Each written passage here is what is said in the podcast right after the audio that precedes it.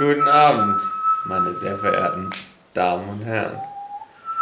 Herzlich willkommen zu einer neuen Ausgabe des Nerdship Podcast. Heute mit dabei an der Pfeife David Fuleggi. Jetzt rock!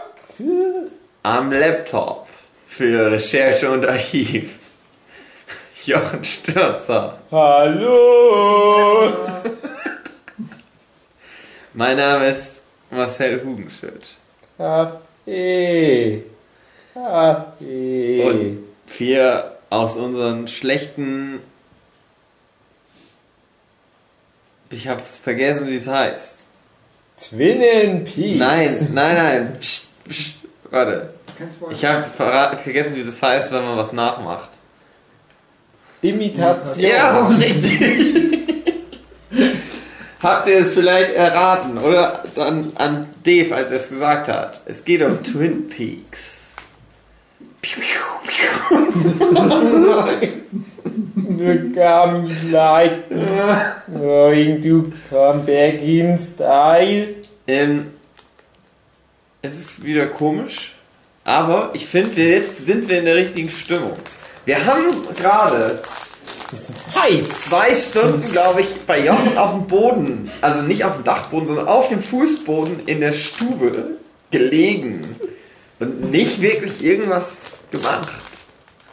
Und ich finde, das ist, so muss man anfangen mit dem Twin Peaks Podcast. Sometimes my husband back. Der Plan ist wie folgt. Ähm, Twin Peaks Staffel 1 und 2 mit Jochen und danach ist traurig für euch, liebe Zuhörer, dann ist der Fan-Favorite Jochen bei Staffel 3 nicht mehr dabei, weil er es einfach noch nicht gesehen hat. Müsst ihr stark sein. Es ist ein bisschen wie Staffel 3 bei Twin Peaks selber, wo auch manche Schauspieler nicht mehr dabei sind. I did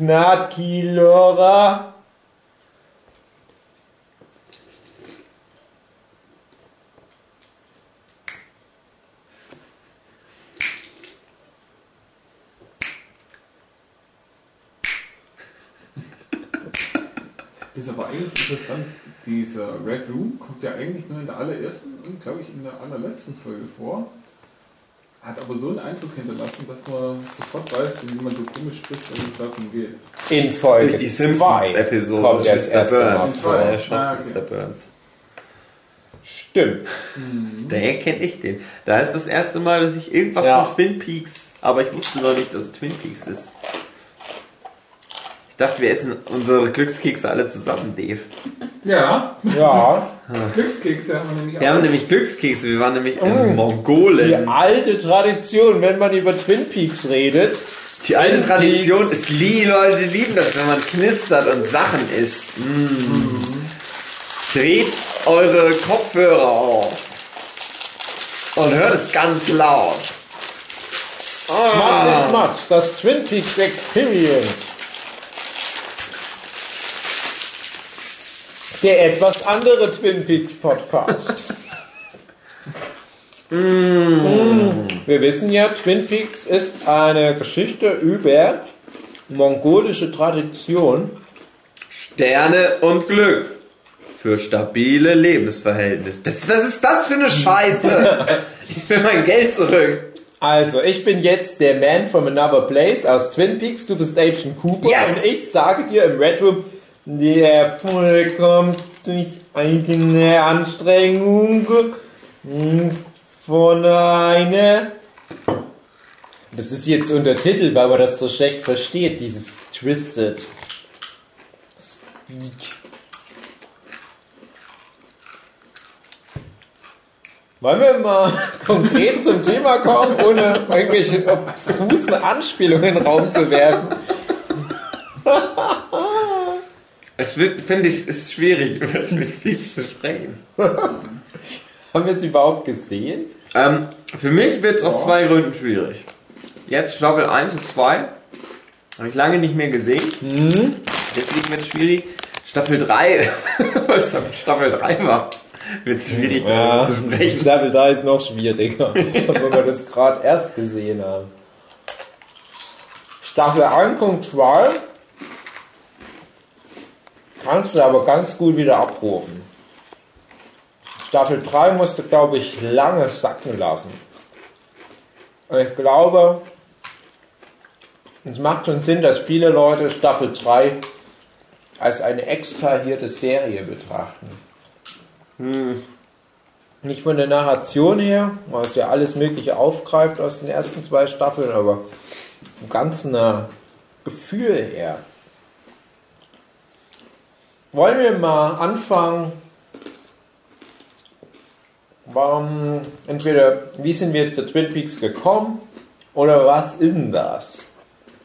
Anhand unserer Einleitung haben wir ja schon festgestellt, ach, guck mal an, das ist komisch. Ja, ja. Wir. Twin Peaks ist eine komische Serie. Twin Peaks, eine Serie von Mark Frost und Dave Lynch. Mark Frost kenne ich, glaube ich, außerhalb von Twin Peaks gar nicht. Der macht da so die Story im Großen und Ganzen mit. Und David Lynch ist halt. Jeder kennt David Lynch. Hallo? Hallo?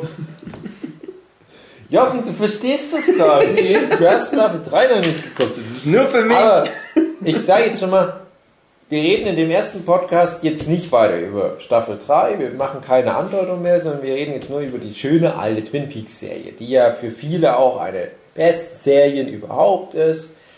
Ich weiß nicht, wenn Leute die jetzt das erste Mal sehen, ob die das halt noch so verstehen können, warum das damals so geil war. Aber viele sagen halt, Twin Peaks war die erste dieser Quality-TV-Serien aber chronologisch mit einer großen Lücke. Seit 1989, 90 rum, Staffel 1. Die Serie lief dann bis 1991, dann kam 92 noch ein Film. Und dann war ja eine lange Pause, bis dann so diese Quality-TV-Schwemme losging. Aber Twin Peaks hat es im Prinzip vorgemacht, wie es geht. Also eine Story, die von Folge zu Folge weitererzählt wird im Fall von Twin Peaks halt im Prinzip eine Krimi-Geschichte, wo dann halt aber immer mehr Mystery reinkommt. Dadurch hat es halt auch gleich noch so eine Mystery-Welle losgetreten, wo dann natürlich erstmal Akte X kam und auf den Zug aufgesprungen Okay, wo war's? Weißt du es noch? Meine, ist. Schon los? Ja. Ist es schon das? Äh, wir, Entschuldigung, es war eine kurze da? technische Unterbrechung. Der Platz war voll. Wir hatten die Festplatte voll gequatscht. Krass! Aber jetzt haben wir wieder Platz. Mhm. Jetzt sind wir wieder Zu heiß. heiß. Ich hatte gerade kurz was Twin Peaks im Allgemeinen gesagt. Äh, wir können ja mal versuchen, solange es geht, spoilerfrei zu bleiben und einfach nur erzählen, was Twin Peaks ist und dann irgendwann halt mal eine Empfehlung aussprechen oder halt nicht. Und dann reden wir noch ein bisschen inhaltlich über Staffel 1. Aber ich glaube, zur Staffel 1 und 2 jetzt groß eine Inhaltsanalyse, das bringt jetzt auch nicht mehr viel nach 27 Jahren oder wie lang. Ich glaube, das wird dann eher für, für Twin Peaks Staffel 3 interessant. Aber ganz kurz, wie ich zu Twin Peaks gekommen bin, weil ich glaube, so von der Chronologie her dürfte ich da der Erste sein. Twin Peaks kam, glaube ich, so 92, 93 nach Deutschland. Und ich habe das damals mitbekommen. Meine Geschichte ist, meine Mutti hatte damals so, so, so eine Art Magazin im Abonnement. TV-Serien hieß das Ding. Meine Mutti war großer Fan von Seifenopern, Denver Clan, Reich und Schön und sowas. Musste ich auch als Kind immer angucken. Das war gerade bei mir, als ich eingeschult wurde, die Zeit. Auch, wo ich lesen gelernt habe. Das gehörte mit, dieses Magazin, den ersten Sachen überhaupt, die ich gelesen habe, um so lesen zu lernen. Und da ging es oft um Twin Peaks. Ging es auch oft um den Schauspieler, der in Twin Peaks Bobby spielt, weil der halt ein handsome Boy war. Und manchmal war auch der Ray Weiss, der da den Leland Palmer spielt in der Serie, so, so war wir mal so jemand im Porträt. Das habe ich halt von der Serie erfahren. Ich habe halt so ein bisschen nebenbei mitbekommen, dass die Erwachsenen da ganz schön gehypt waren, dass die das cool fanden und haben da viel von gequatscht. Und halt meine Mutti hat es halt damals schon geguckt. Die ist totaler Twin Peaks Hipster sozusagen. Aber ich konnte es ja damals nicht gucken. Und ich wusste aber immer, Twin Peaks ist irgendwie, das ist was. Das musste, musstet ihr halt mal auf deinen imaginären Zettel draufschreiben. Und das kam dann aber auch nie im Fernsehen. Also es kam wahrscheinlich mal die erste Ausstrahlung, dann wahrscheinlich nie eine Wiederholung. Und irgendwann aber noch in den späten 90er Jahren habe ich es dann halt mal geschafft. Und da kam dann noch mal irgendwo Staffel 1 und die erste Hälfte von Staffel 2. Die haben es nämlich genau richtig gemacht. Die haben mit der besten Episode aufgehört. Also ganz grob zum Inhalt. Es geht halt in der ursprünglichen Serie um den Mord an der Homecoming Queen in dem kleinen Washingtoner Ort, also Washington der Bundesstaat, Twin Peaks. Und dann geht es halt darum, diesen Mordfall aufzuklären. Und da sind halt so ein paar mysterious Shenanigans im Hintergrund am Werk. Und dieser Mord wird dann halt auch mal aufgeklärt. Und ab da wird die Serie dann shitty. Die geht dann noch weiter, obwohl es eigentlich nicht mehr wirklich viel zu erzählen gibt. Dann wird es erstmal shitty. Da empfehlen auch die meisten Twin Peaks-Fans, äh, kannst aufhören da nach der Folge. Aber guck dann nochmal das Ende von der zweiten Staffel an. Und das hatte mir aber lange, lange gefehlt. Das heißt, ich wusste auch viele, viele Jahre lang nicht, dass es überhaupt danach noch weitergeht. Und ich habe dann immer mal gehört, ja, so der Rest von Staffel 2, der ist dann gar nicht so geil. Und ich dachte, hä? Aber das, was am Ende passiert, ist doch gerade total cool gewesen. Was meint denn ihr? Und erst wirklich bestimmt so zehn Jahre später habe ich dann mal die letzten Folgen noch gesehen, war total geflasht. Als ich gemerkt habe, ach, da ist ja noch ein riesen Haufen an Storysträngen, der da hinten dran kommt. Das ist alles für den Arsch. Ja, aber das ist halt so mein Werdegang mit Twin Peaks. Also ich kenne es wirklich seit fast von Anfang an, obwohl ich noch ganz klein war damals. Bin voll der krasse Hipster. Dann, ich glaube, Hugi, du bist als nächster dann auf den Zug aufgesprungen. Es, es begann damals. Ja, Ähm, bevor der krasse Serienhype hier losging mit so wie Breaking Bad und sowas, ne? mhm. ähm, bin ich irgendwie durchs Internet gestolpert und wollte Sachen angucken. Ich hatte Lust auf Sachen angucken. Japanese Lesbian Facial. Genau. Und bin ich auf ähm, so Liste von Sachen, die man mal angucken sollte, gestoßen. Und da war zum Beispiel dabei Sopranos, Mhm. aber auch Twin Peaks. Das war nachdem ich Lost geguckt hatte. Mhm. Da hatte ich so eine Art Loch in mir drin, weil ich irgendwie gemerkt habe, da ist was. In, du, du, du scheinst Das heißt, gerne zu gucken, wenn so Sachen auf dem Bildschirm sich bewegen. Vielleicht gibt es da noch mehr davon. So, dann hatte ich geguckt, genau, und dann Sopranos und Twin Peaks, das war ja immer ganz oben in den Top-Listen. Mhm. Und dann habe ich, ich weiß nicht mehr, was ich zuerst geguckt habe. Ich glaube, Twin Peaks habe ich eher vor Sopranos geguckt, aber ich weiß es nicht mehr. Ist aber auch nicht so wichtig. Habe ich heute die Golden Box von Twin Peaks mit viel Bonusmaterial Golden Box zu empfehlen. und habe es dann einfach angeguckt. Das ist bestimmt schon, wann war das? 2009 vielleicht? Länger her, glaube ich schon. Ich glaube, wir haben uns schon vor einer, ja, hm, ja, sagen wir mal, den Also Dreh rum. Also ich weiß, ja, dass das, ich mit dir, da, da kannte ich dich noch gar nicht so gut. Da haben wir uns schon über Sopranos und Twin Peaks unterhalten. Das ging schon relativ früh. Da wusste ich nämlich, Hugi ist ein guter Mann. Der kennt nämlich als einer von Zwei wenigen Serien, die ich sowas, gut finde. was ich halt gucke. Also Twin Peaks ist in Deutschland, glaube ich, auch weitaus gehypter gewesen als Sopranos. So- Sopranos hatten ja ja nie wirklich eine Chance. Mhm. Und du hast das direkt auf DVD geguckt, okay, ähm, Ja. das macht Sinn. Ich habe auch, ich wusste halt auch gar nichts. Also ich wusste auch nicht, dass man die Hälfte der zweiten Staffel sich sparen kann. Das habe ich durchgeguckt und irgendwie gedacht. Ich fand so, also ähm, Twin Peaks ist ja sowieso schwierig, manchmal schwierig zugänglich. Mhm. Aber, aber ähm, auch doch auch schon die erste Staffel. Ja, Ist so ein hat bisschen schon einige Momente, So, hat so lange Momente, Aber naja, bei der zweiten Staffel, dann ist es, dann trifft es halt wirklich in so eine komplett andere Serie ab, irgendwie auf einmal. Das hat überhaupt nichts mehr mit dem eigentlichen Twin Peaks zu tun. Ja, aber das ist halt schon die Frage, was, die ich mir jetzt auch bei der dritten Staffel gestellt habe. Was ist denn halt das eigentliche Twin Ja, Peaks? ja, ja. Was ist denn, das, das kann man jetzt wirklich mal in den Raum stellen, bevor der Jochen noch zu sein kommt, es gerade passt. Was ist das eigentlich? So, wirklich mal ganz ernsthaft. Also, ich habe ja schon gesagt, es ist halt an der Oberfläche ein Krimi-Plot. Die erste Staffel vor allem ist relativ klassisch sogar mit halt Mystery-Elementen. Die haben es ja ganz stark etabliert. Aber denkt ihr, das ist schon alles? Oder ist da, also es ist ja immerhin von David Lynch und David Lynch hat ja immer eine Aussage.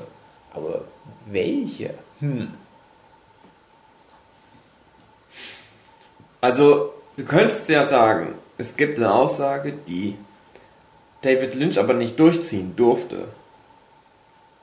Weil das ja so eigentlich geplant war, dass das niemals aufgeklärt wird, Mhm. wie Laura Palmer um die Ecke gebracht worden ist. Und darauf hat er ja eigentlich darauf hingearbeitet, auf dieses unbekannte Nachtgedöns. Wobei ich da auch nicht genau weiß, wann das mit reinkam. Was manchmal so ein bisschen enttäuschend ist bei Twin Peaks, gerade wenn du die Golden Box hast und dir die Interviews anguckst. Ein paar der interessantesten Elemente waren spontane Einfälle. Die haben da, also die, die berühmte Geschichte mit Bob. Wir sagen es jetzt einfach mal, weil der Typ ist von Folge 1 mit dabei. Es gibt da so ein übernatürliches Wesen, das heißt Bob. Wo du erstmal so schmunzelst, haha, Bob, aber der Typ ist ein kranker, vergewaltiger Killer. Und du merkst aber schon von Folge 1 weg, hm, das ist halt irgendwie ein übernatürliches Wesen. Wo ich mich aber lange gefragt habe, ja, ist das jetzt wirklich ein Geist oder was? Oder ein Dämon? Oder ist das halt so was Metaphorisches?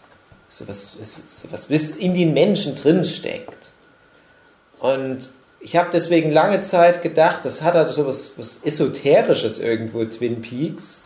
Das bringt in diesen geerdeten Krimi-Plot mit ganz viel so Whodunit-Elementen, bringt es halt dieses esoterische, metaphorische mit rein. Aber je länger die Geschichte geht, desto mehr wird deutlich, nee, nee, das ist nicht metaphorisch. Das ist eine echte Geister, die hier rumspuken. Was ich, glaube ich, auch gar nicht so gut finde, die Entscheidung. Kann man drüber streiten. Aber dieses Ganze mit Bob und seinem Widersacher Mike, kommen beide schon in Folge 1 vor, wenn du dir dann die Features anguckst, dann merkst du, ja, das ist ja Zufall, dass die in der Serie gelandet sind. Dann denkst du, hä, was war denn dann der Plan? Das sind ja dann die zentralen Elemente eigentlich mit der ganzen Geschichte bis hin zu Staffel 3, die wir jetzt gerade hatten. Und das sind so Sachen, die durch Produktionsunfälle überhaupt erst mit reingerutscht sind. Wir hatten ein fertiges Skript. Dann passiert beim Dreh einer Szene was und die sagen, komm, lass mal drin, dann müssen wir aber alles nochmal umschreiben, weil der Maskenbildner, äh, das Silva heißt ja, glaube ich, John Silva, weiß ich nicht, jedenfalls der, der Bob gespielt hat, der war da irgendwie in dem Raum mit drin, wo eine Szene gedreht wurde und der hatte sich das selber aus Versehen eingesperrt. Dann drehen die die Szene und merken im Hintergrund, sieht man aber diesen Typ, diesen Maskenbildner. Dann sagt David Lynch, ja, das gefällt mir eigentlich ganz gut. Das bauen wir mit ein in die Story. Und das ist dann der zentrale Punkt der ganzen fucking Du darfst Story. halt nicht vergessen, David Lynch ist verrückt. Das ist halt auch einer der zentralen Punkte von Twin Das stimmt. Also ich glaube, wir müssen dann echt nochmal über David Lynch reden. Aber ähm, ich kann ja noch sagen, was ich halt immer noch in Twin Peaks gesehen habe, ist halt wirklich so ein im Prinzip auch eine Seifenoper.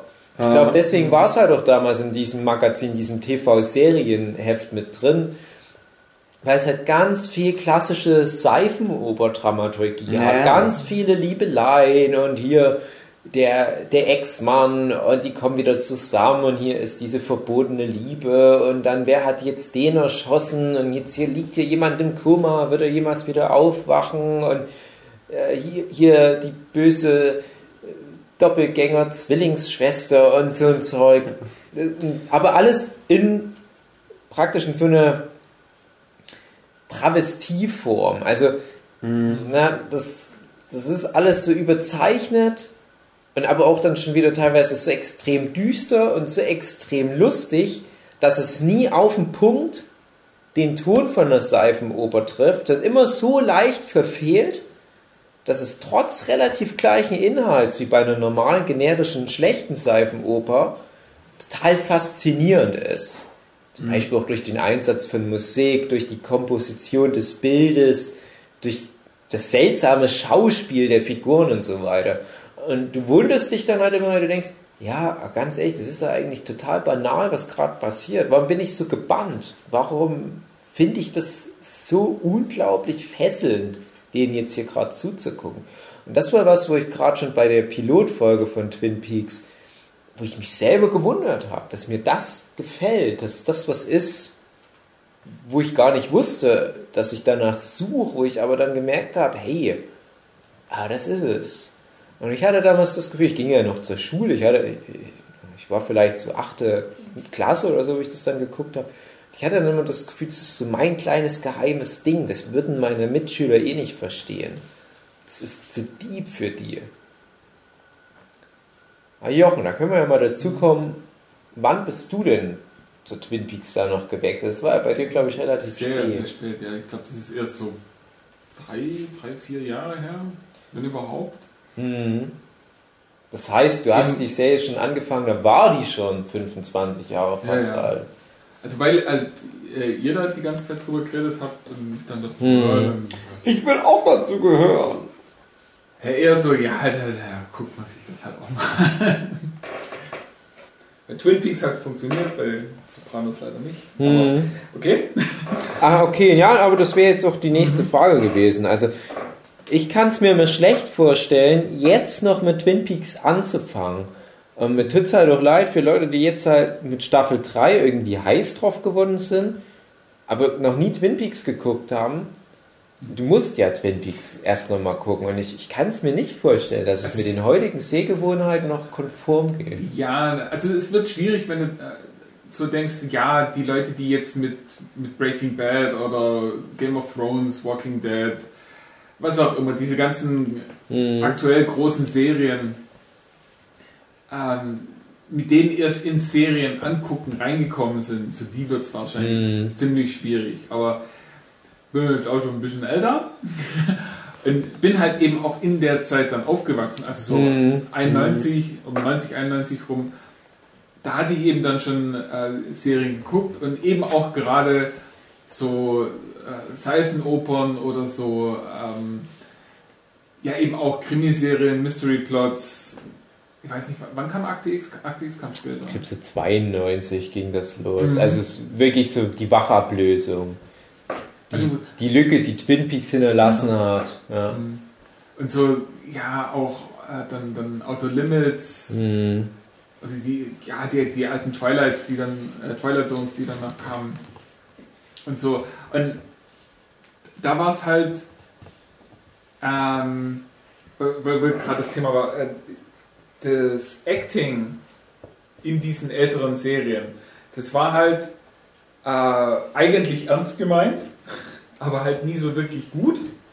Und äh, bei Twin Peaks, wenn ich es jetzt angeguckt habe, ähm, war das halt auch in einer gewissen Art, äh, hat es eine Ernsthaftigkeit, also ist auch tatsächlich ein, ein ernsthafter Plot, aber man merkt halt so, eben gerade dieses das bewusst überzeichnete und das bewusst verstärkte, äh, habe ich dann halt aus jetziger Sicht einfach als, als eine Art Parodie gesehen Mhm. die es aber ernsthaft meint. Und also, es gibt ja Parodien, äh, Switch und dieses Ganze so weiter, wo auch dann eben dieses Overacting mit reinnehmen, aber das dann halt wirklich nur, damit es lustig ist. Und in Twin Peaks äh, haben sie halt gerade das Overacting gemacht, um,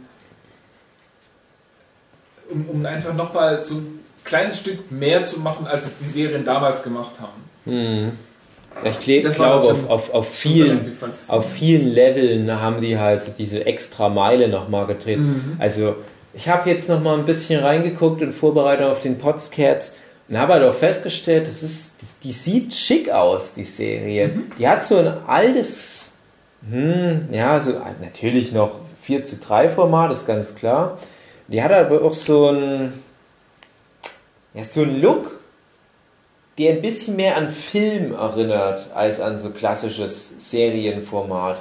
Aber ich würde nicht mal unbedingt sagen, dass die andere, andere Filmrollen genommen haben oder was.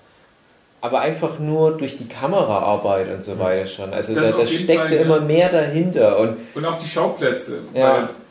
Zu der Zeit waren Serien einfach so, also gerade eben so Soap Operas, die waren halt so, du hast vier, fünf Sets gehabt und dann hat sich die ganze Handlung eben nur auf diesen vier, fünf Sets abgespielt. Und die, die hatten ja Außenaufnahmen, einiges, ein paar Sachen haben im Wald gespielt, ein paar Sachen eben äh, vor Häusern oder so irgendwie was. der Red Room, Ja, Red Room, wie gesagt, Ja. für eigentlich eine Folge oder zwei Folgen äh, hat man da ein komplett neues Set aufgebaut und so. Also da und, eben da gibt es das Polizeidingens, dann gibt es das Hotel, dann gibt es dort im Hotel, glaube ich, doch die, die, das Büro von dem hm, Vater da, von, von der einen. Ich kenne die ganzen Namen. ja, du, du meinst wahrscheinlich Ben Horn, oder? Ja, die Ja. Tochter, die sich an jeden anschmeißt und Ja. der ihr Vater. Das Bordell und alles, ja, ja. Ja, und so gab es halt wirklich einige verschiedene äh, Sets, die auch alle äh, äh, für sich gesehen dann besonders waren und auch gut ausgesehen haben und gut ausgestattet waren. Das waren dann auch nicht kleine Sets, sondern gerade in dieses Büro, das war ein riesiges Ding oder hat zumindest riesig gewirkt. Ein Double da- R Diner, wo viel stattfand. Das hatte immer Stimmt, sowas. Ja, das Diner war ja auch. Schule. Und das Double R Diner, ganz kurzer Einschub, das gibt's in echt. Mhm. Die haben halt ein echtes Diner genommen als Kulisse. Also es gibt die Stadt Twin Peaks nicht, aber ähm, der Ort, wo die halt viel davon gedreht haben. Und es ist bis heute praktisch immer komplett voll, das Diner. Und es ist so schlimm, es ist egal, wie viel Kuchen die backen, das ist immer alles alle. Und die haben ja irgendwann mal angefangen, die Kuchen kleiner zu machen. Also alle, die es jetzt nicht kennen, es gibt halt in Twin Peaks so einen Running Gag, der da aufgebaut wurde. Es ist dann auch Teil der Popkultur geworden, dass der Hauptcharakter, oh Gott, da müssen wir auch erst noch Ja, dazu kommen, der mag gerne Kaffee trinken und Kirschkuchen essen. Und natürlich sind dann die Touristen, also die ganzen Twin Peaks-Fans, sind dann da hingekommen in dieses Café, das die Kulisse aus der Serie ist, bestellen halt dort Kaffee und Kirschkuchen. Und die haben dann irgendwann gesagt, ja, wir können nicht hier jedem so einen Kirschkuchen geben. Und die haben dann nur so ganz kleine, so, so kleine Tarts rausgegeben. Die verdienen sich da dumm und dämlich. Die können aber nicht mehr machen. Die können das ja nicht ausbauen oder was. Aber das ist eine riesen Goldgrube für die. Immer War noch. das nicht sogar so, äh, die hatten diese Originalkulisse quasi nur für, äh, für die erste Staffel? Und für die zweite Staffel kamen da überhaupt noch Szenen drin vor oder mussten sie dann für die zweite Staffel im Double das R zweimal Diner? Ja. Double Art Diner war relativ wichtig in der zweiten Staffel, ja. Also da zum Beispiel durch die Figur Annie, die dann noch dazu kam, die ja dort arbeitete. Ich meine, aus diesen Making-ofs da irgendwie was. Ah, das kann sein. Also ich habe die alle mal angeguckt, aber da muss ich auch sagen, da bin ich dann so ein bisschen auf euch angewiesen, dass ihr mir dann nochmal ein bisschen auf die Sprünge helft. Ich weiß, dass da viel zur Musik kam in den Making-ofs und so weiter. Aber ja, also ja, ja, ja, ja. Was ich halt interessant fand aus den Making-ofs, das war, dass du nochmal einen Einblick bekommst in den Hype. Ich weiß nicht, ob wir Mhm. erstmal inhaltlich jetzt mal erzählen, was überhaupt so grob die Eckpunkte sind und dann können wir mal noch auf dieses Phänomen eingehen. Hugi. Oh nein. Was passiert denn in Twin Peaks Erzähl mal von? Victor Atri äh, Paul Atreides. Genau. Oder wollen wir, wollen wir noch dann noch was zu David Lynch erstmal sagen, während Ja. du noch dein Getränk trinkst? Also David Lynch, äh, finde ich, ist schwierig einzuschätzen. David Lynch ist ein Künstler. Das ist ein Typ, der ist total cool und sympathisch. Ich mag den super gerne. Ich gucke den noch ganz gerne in Interviews an.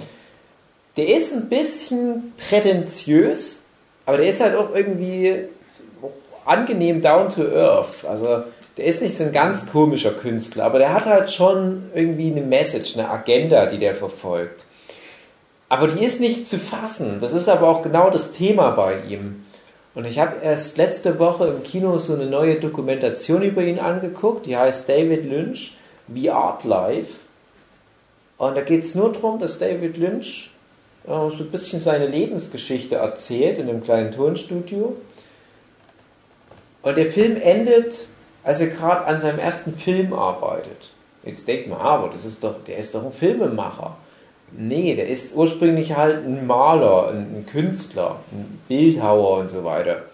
Und der hat halt wirklich viele Jahre lang erstmal als, als brotloser Künstler gearbeitet und hat sich an Kunsthochschulen rumgeschlagen und halt Erfahrung gesammelt und hatte halt immer diese komischen Visionen, wie er halt so seine, seine Erinnerung aufbereiten kann.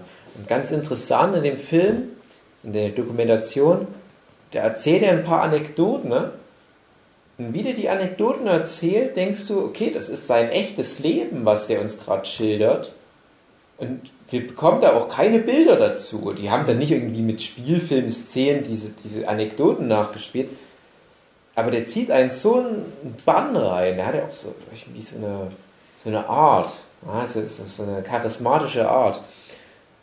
Und dann denkst du, die Geschichte, das könnte eine, eine Szene aus Twin Peaks sein. Der erzählt dann zum Beispiel, wie er als Kind da in, im zweiten Haus, in dem die damals gewohnt haben, in einer schön idyllischen Gemeinde, schön mit Vorgarten wie American Dream, die Eltern total nette, liebe Leute mit guter Arbeit, die Kinder schöne, blonde, gesunde Buben und ein Mädel war, glaube ich, noch mit dabei. Aber eines Nachts kommt da eine schreiende, nackte Frau die dunkle Straße entlang gerannt.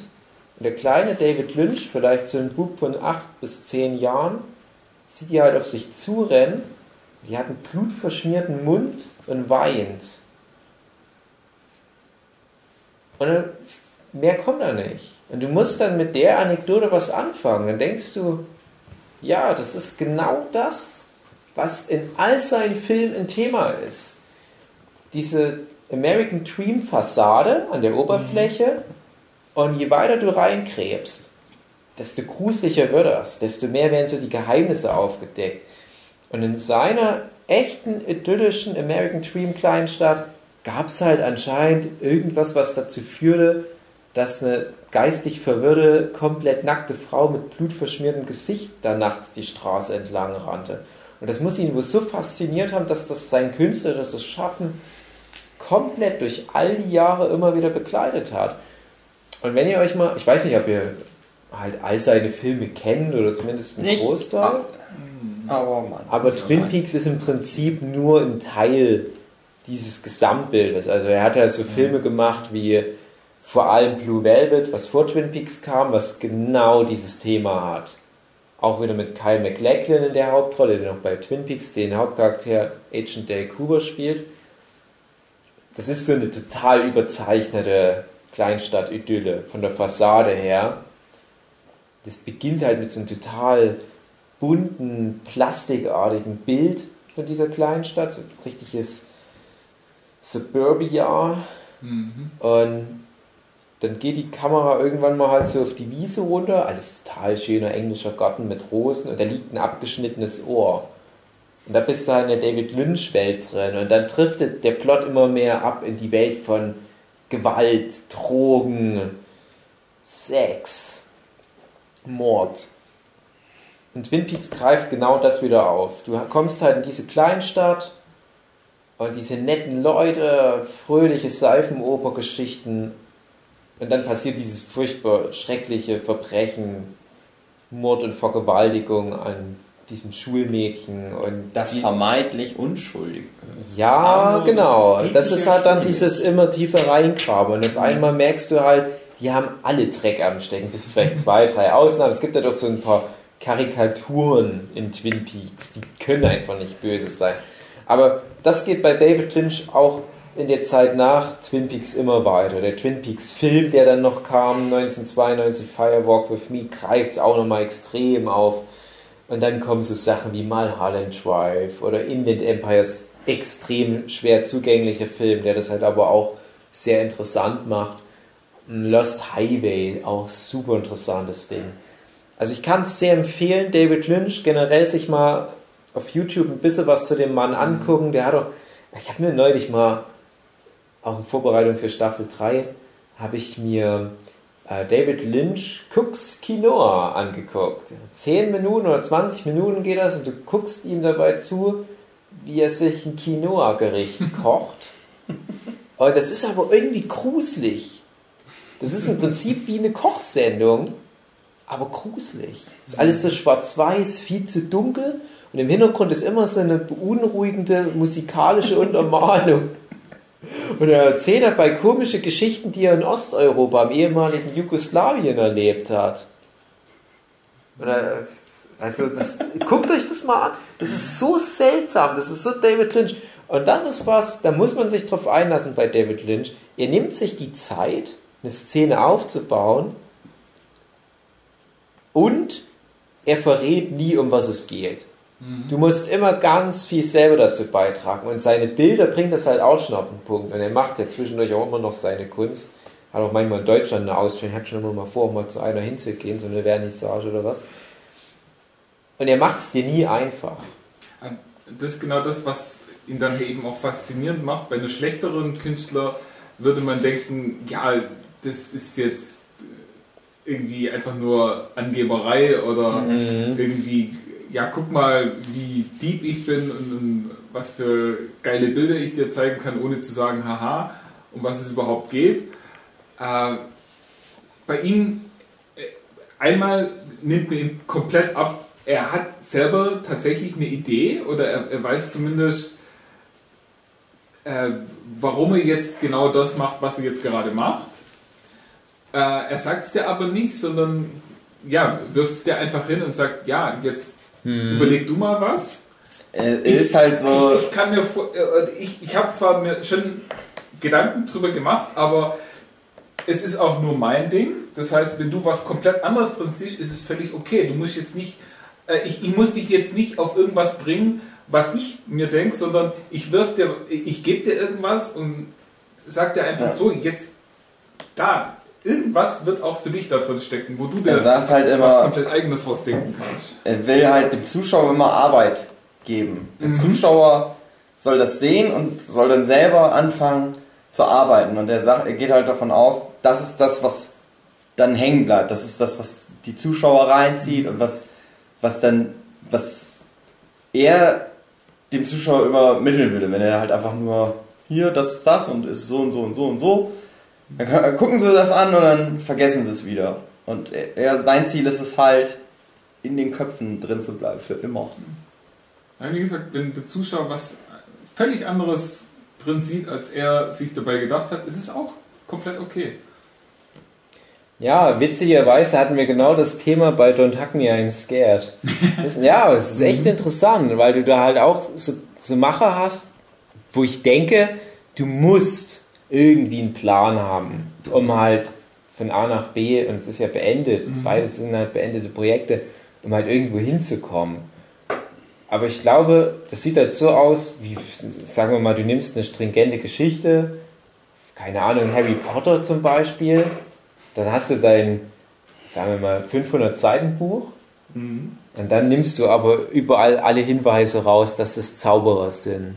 Kennst du die Story, äh, wo David Lynch erzählt, dass er mal Star Wars Regie führen sollte? Ja, habe ich, also ich, ich, ich habe schon oft von diesem Running Gag gehört, so von wegen, hier äh, gibt David Lynch sein Star Wars. Ich wusste halt nicht, dass das auf wahren Fakten beruht. Ich habe das so oft schon gehört, dass ich mir dachte, da muss mal was gewesen So sein. ganz witzig, wie er das erzählt. Und so ein bisschen seine Aussage ist halt, da habe ich mich gegruselt. Weil der irgendwie wurde eingeladen von George Lucas, hat den auch getroffen.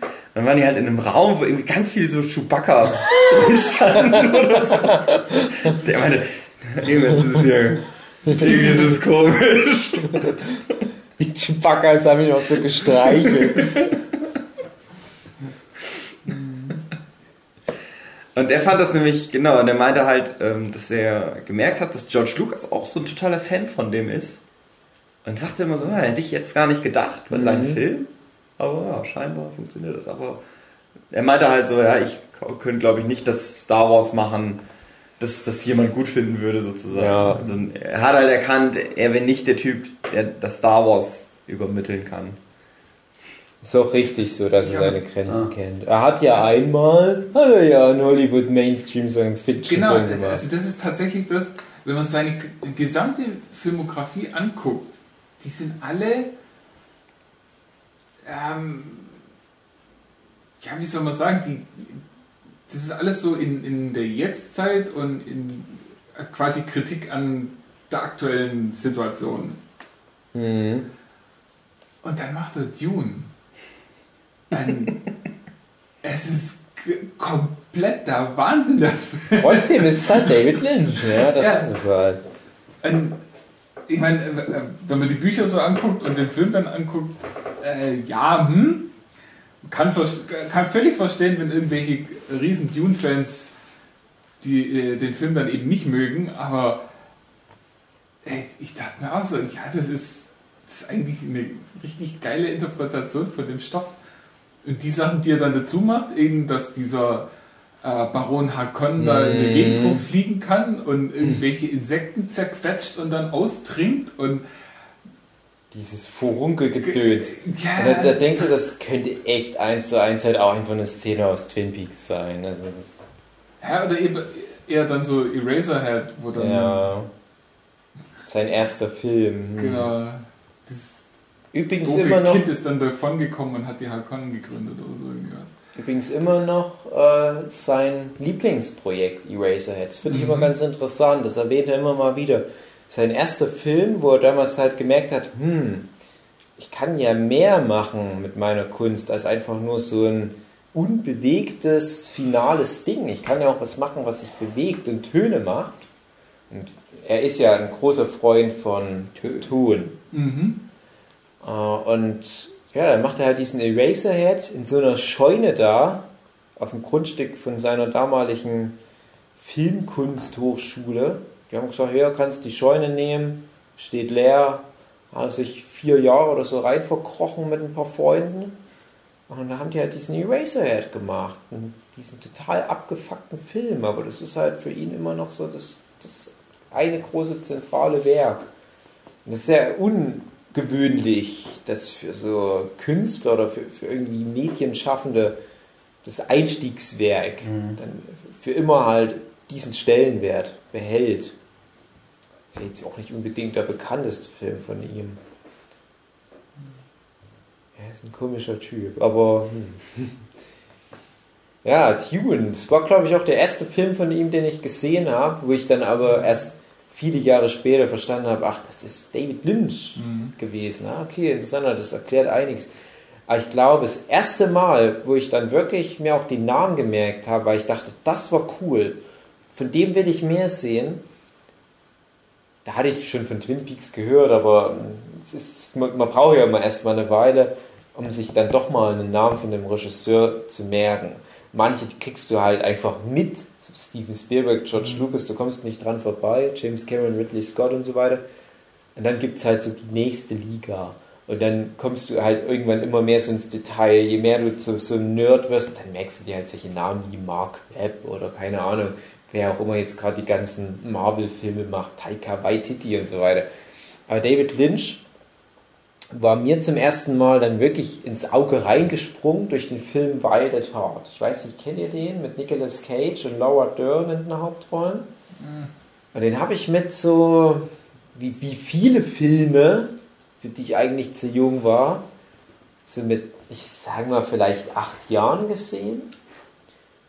Und es ist ein Film über so, ich, ich glaube, die sind irgendwie eine Highschool-Liebe. Nick- Die Rolle von Nicolas Cage, die von Laura Dern. Laura Dern ist ja eine seiner absoluten Lieblingsschauspielerinnen. Die Frau aus Jurassic Park. Für alle einfacher gestrickten Cineasten da draußen. Und ich weiß nicht mehr, wie dieser Plot sich dann so entwickelt. Das ist halt auch, auch wieder das Thema. Das ist, das ist so von oben betrachtet, dieses typische Prom Night, Traumkappel. Und die geraten dann immer mehr in so einen Plot rein mit halt auch wieder Brutalität und Kriminalität. Und in der Schlussszene von dem Film, so das Finale, gibt es so eine Art Banküberfall oder irgendwas in der Art. Und einer der Beteiligten schießt sich, glaube ich, aus Versehen selber mit der Schrotflinte das, das Gesicht weg. Und das ist sehr grafisch, die Szene. Ich glaube, der Film ist vielleicht so von, ja, ich weiß nicht, ob den sogar noch vor Twin Peaks oder kurz danach gemacht. Auf jeden Fall, ich glaube, während Twin Peaks noch gedreht wurde. Ich glaube, die Geschichte ist, dass er, als die zweite Staffel gemacht wurde, für den Dreh weggegangen ist. Und das Mhm. ist dann, wo Twin Peaks scheiße wurde. So war es, glaube ich. Und so dieses Bild, diese, diese ganze Szene, die ist so irre, wie, wie der Typ da rausrennt mit dem Geld und dann schießt er sich aus Versehen, weil er komisch stolpert, das Gesicht wegen das Gesicht fliegt so durch die Luft, das ist so ein blutiger Fetzen und fliegt dann noch irgendwie gegen die Wand. Und ich dachte, das ist geil. Das will ich für immer. Für immer will ich nur noch solche Gewalt im Fernsehen sehen. Weil ich aber halt auch nicht irgendwie so, ja, so, so pervers geil drauf war, sondern ich dachte, das war wichtig, um diesen Schlussstrich zu setzen. Und da, da, da, ich weiß jetzt nicht genau, ob das direkt davor oder danach kommt. Ich glaube eher danach. Da erscheint der Figur Nicolas Cage, also von Nicolas Cage, eine gute Fee.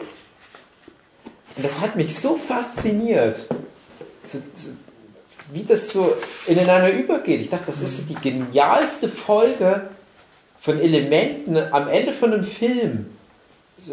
Diese Spannung, der Banküberfall, aber das ist ja noch nicht genug und jetzt musste sich noch das Gesicht abschießen, das ist noch nicht genug. Und jetzt taucht auf einmal in einem sonst realistischen, geerdeten Film eine gute Fee auf für den Held. Und es ist auf einmal so ein komisches, awkward Märchenelement da reingekommen. Und da merkst du halt, auch das sind alles Elemente, die typisch sind für David Lynch. Diese übertriebene Gewalt, um dich halt aus deiner Comfortzone rauszuziehen. Und der Einfluss von solchen, hm, vielleicht metaphorisch gemeinten, übernatürlichen Wesen, im Prinzip ist die Fee interpretatorisch nichts anderes als ein Bob in Twin Peaks. Du musst halt selber als Zuschauer einordnen, wie ist denn das zu verstehen? Ist da wirklich eine gute Fee? Man kann es einem David Lynch zutrauen. Wahrscheinlich ist es aber nicht so. Denn was bedeutet jetzt die Fee? Und ich mit meinen acht Jahren fand das gut.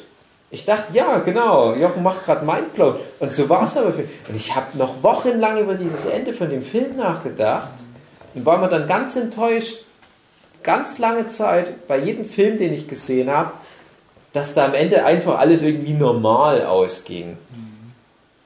Und mittlerweile, ja, ist natürlich, die Welt hat sich geändert und so, so krasse Enden, das ist dann irgendwann mal zum Standard geworden.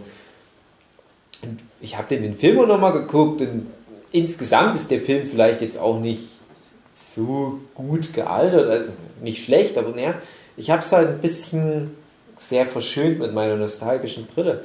Aber da habe ich halt das erste Mal gemerkt, dieser David Lynch, das ist genau das, das ist genau mein Ding. Und viel hat er ja dann nicht gemacht, aber ich muss sagen, alle seine Werke, die dann noch kamen, die haben irgendwas in mir verändert. Die haben mich immer zum Mitmachen gezwungen. Es ist kein einfaches Werk in seiner Mädchenbiografie drin. Es ist alles irgendwo fordernd und es macht mir persönlich aber auch immer Spaß, mich damit auseinanderzusetzen. In der Hinsicht ist Twin Peaks fast schon das Mainstreamigste von ihm, das zugänglichste. Mhm. Zumindest die ersten beiden Staffeln.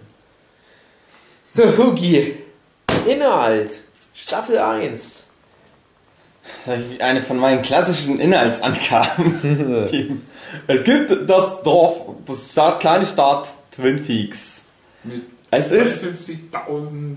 201 Einwohner, aber manche stolpern darüber und sagen, es sind anders viele.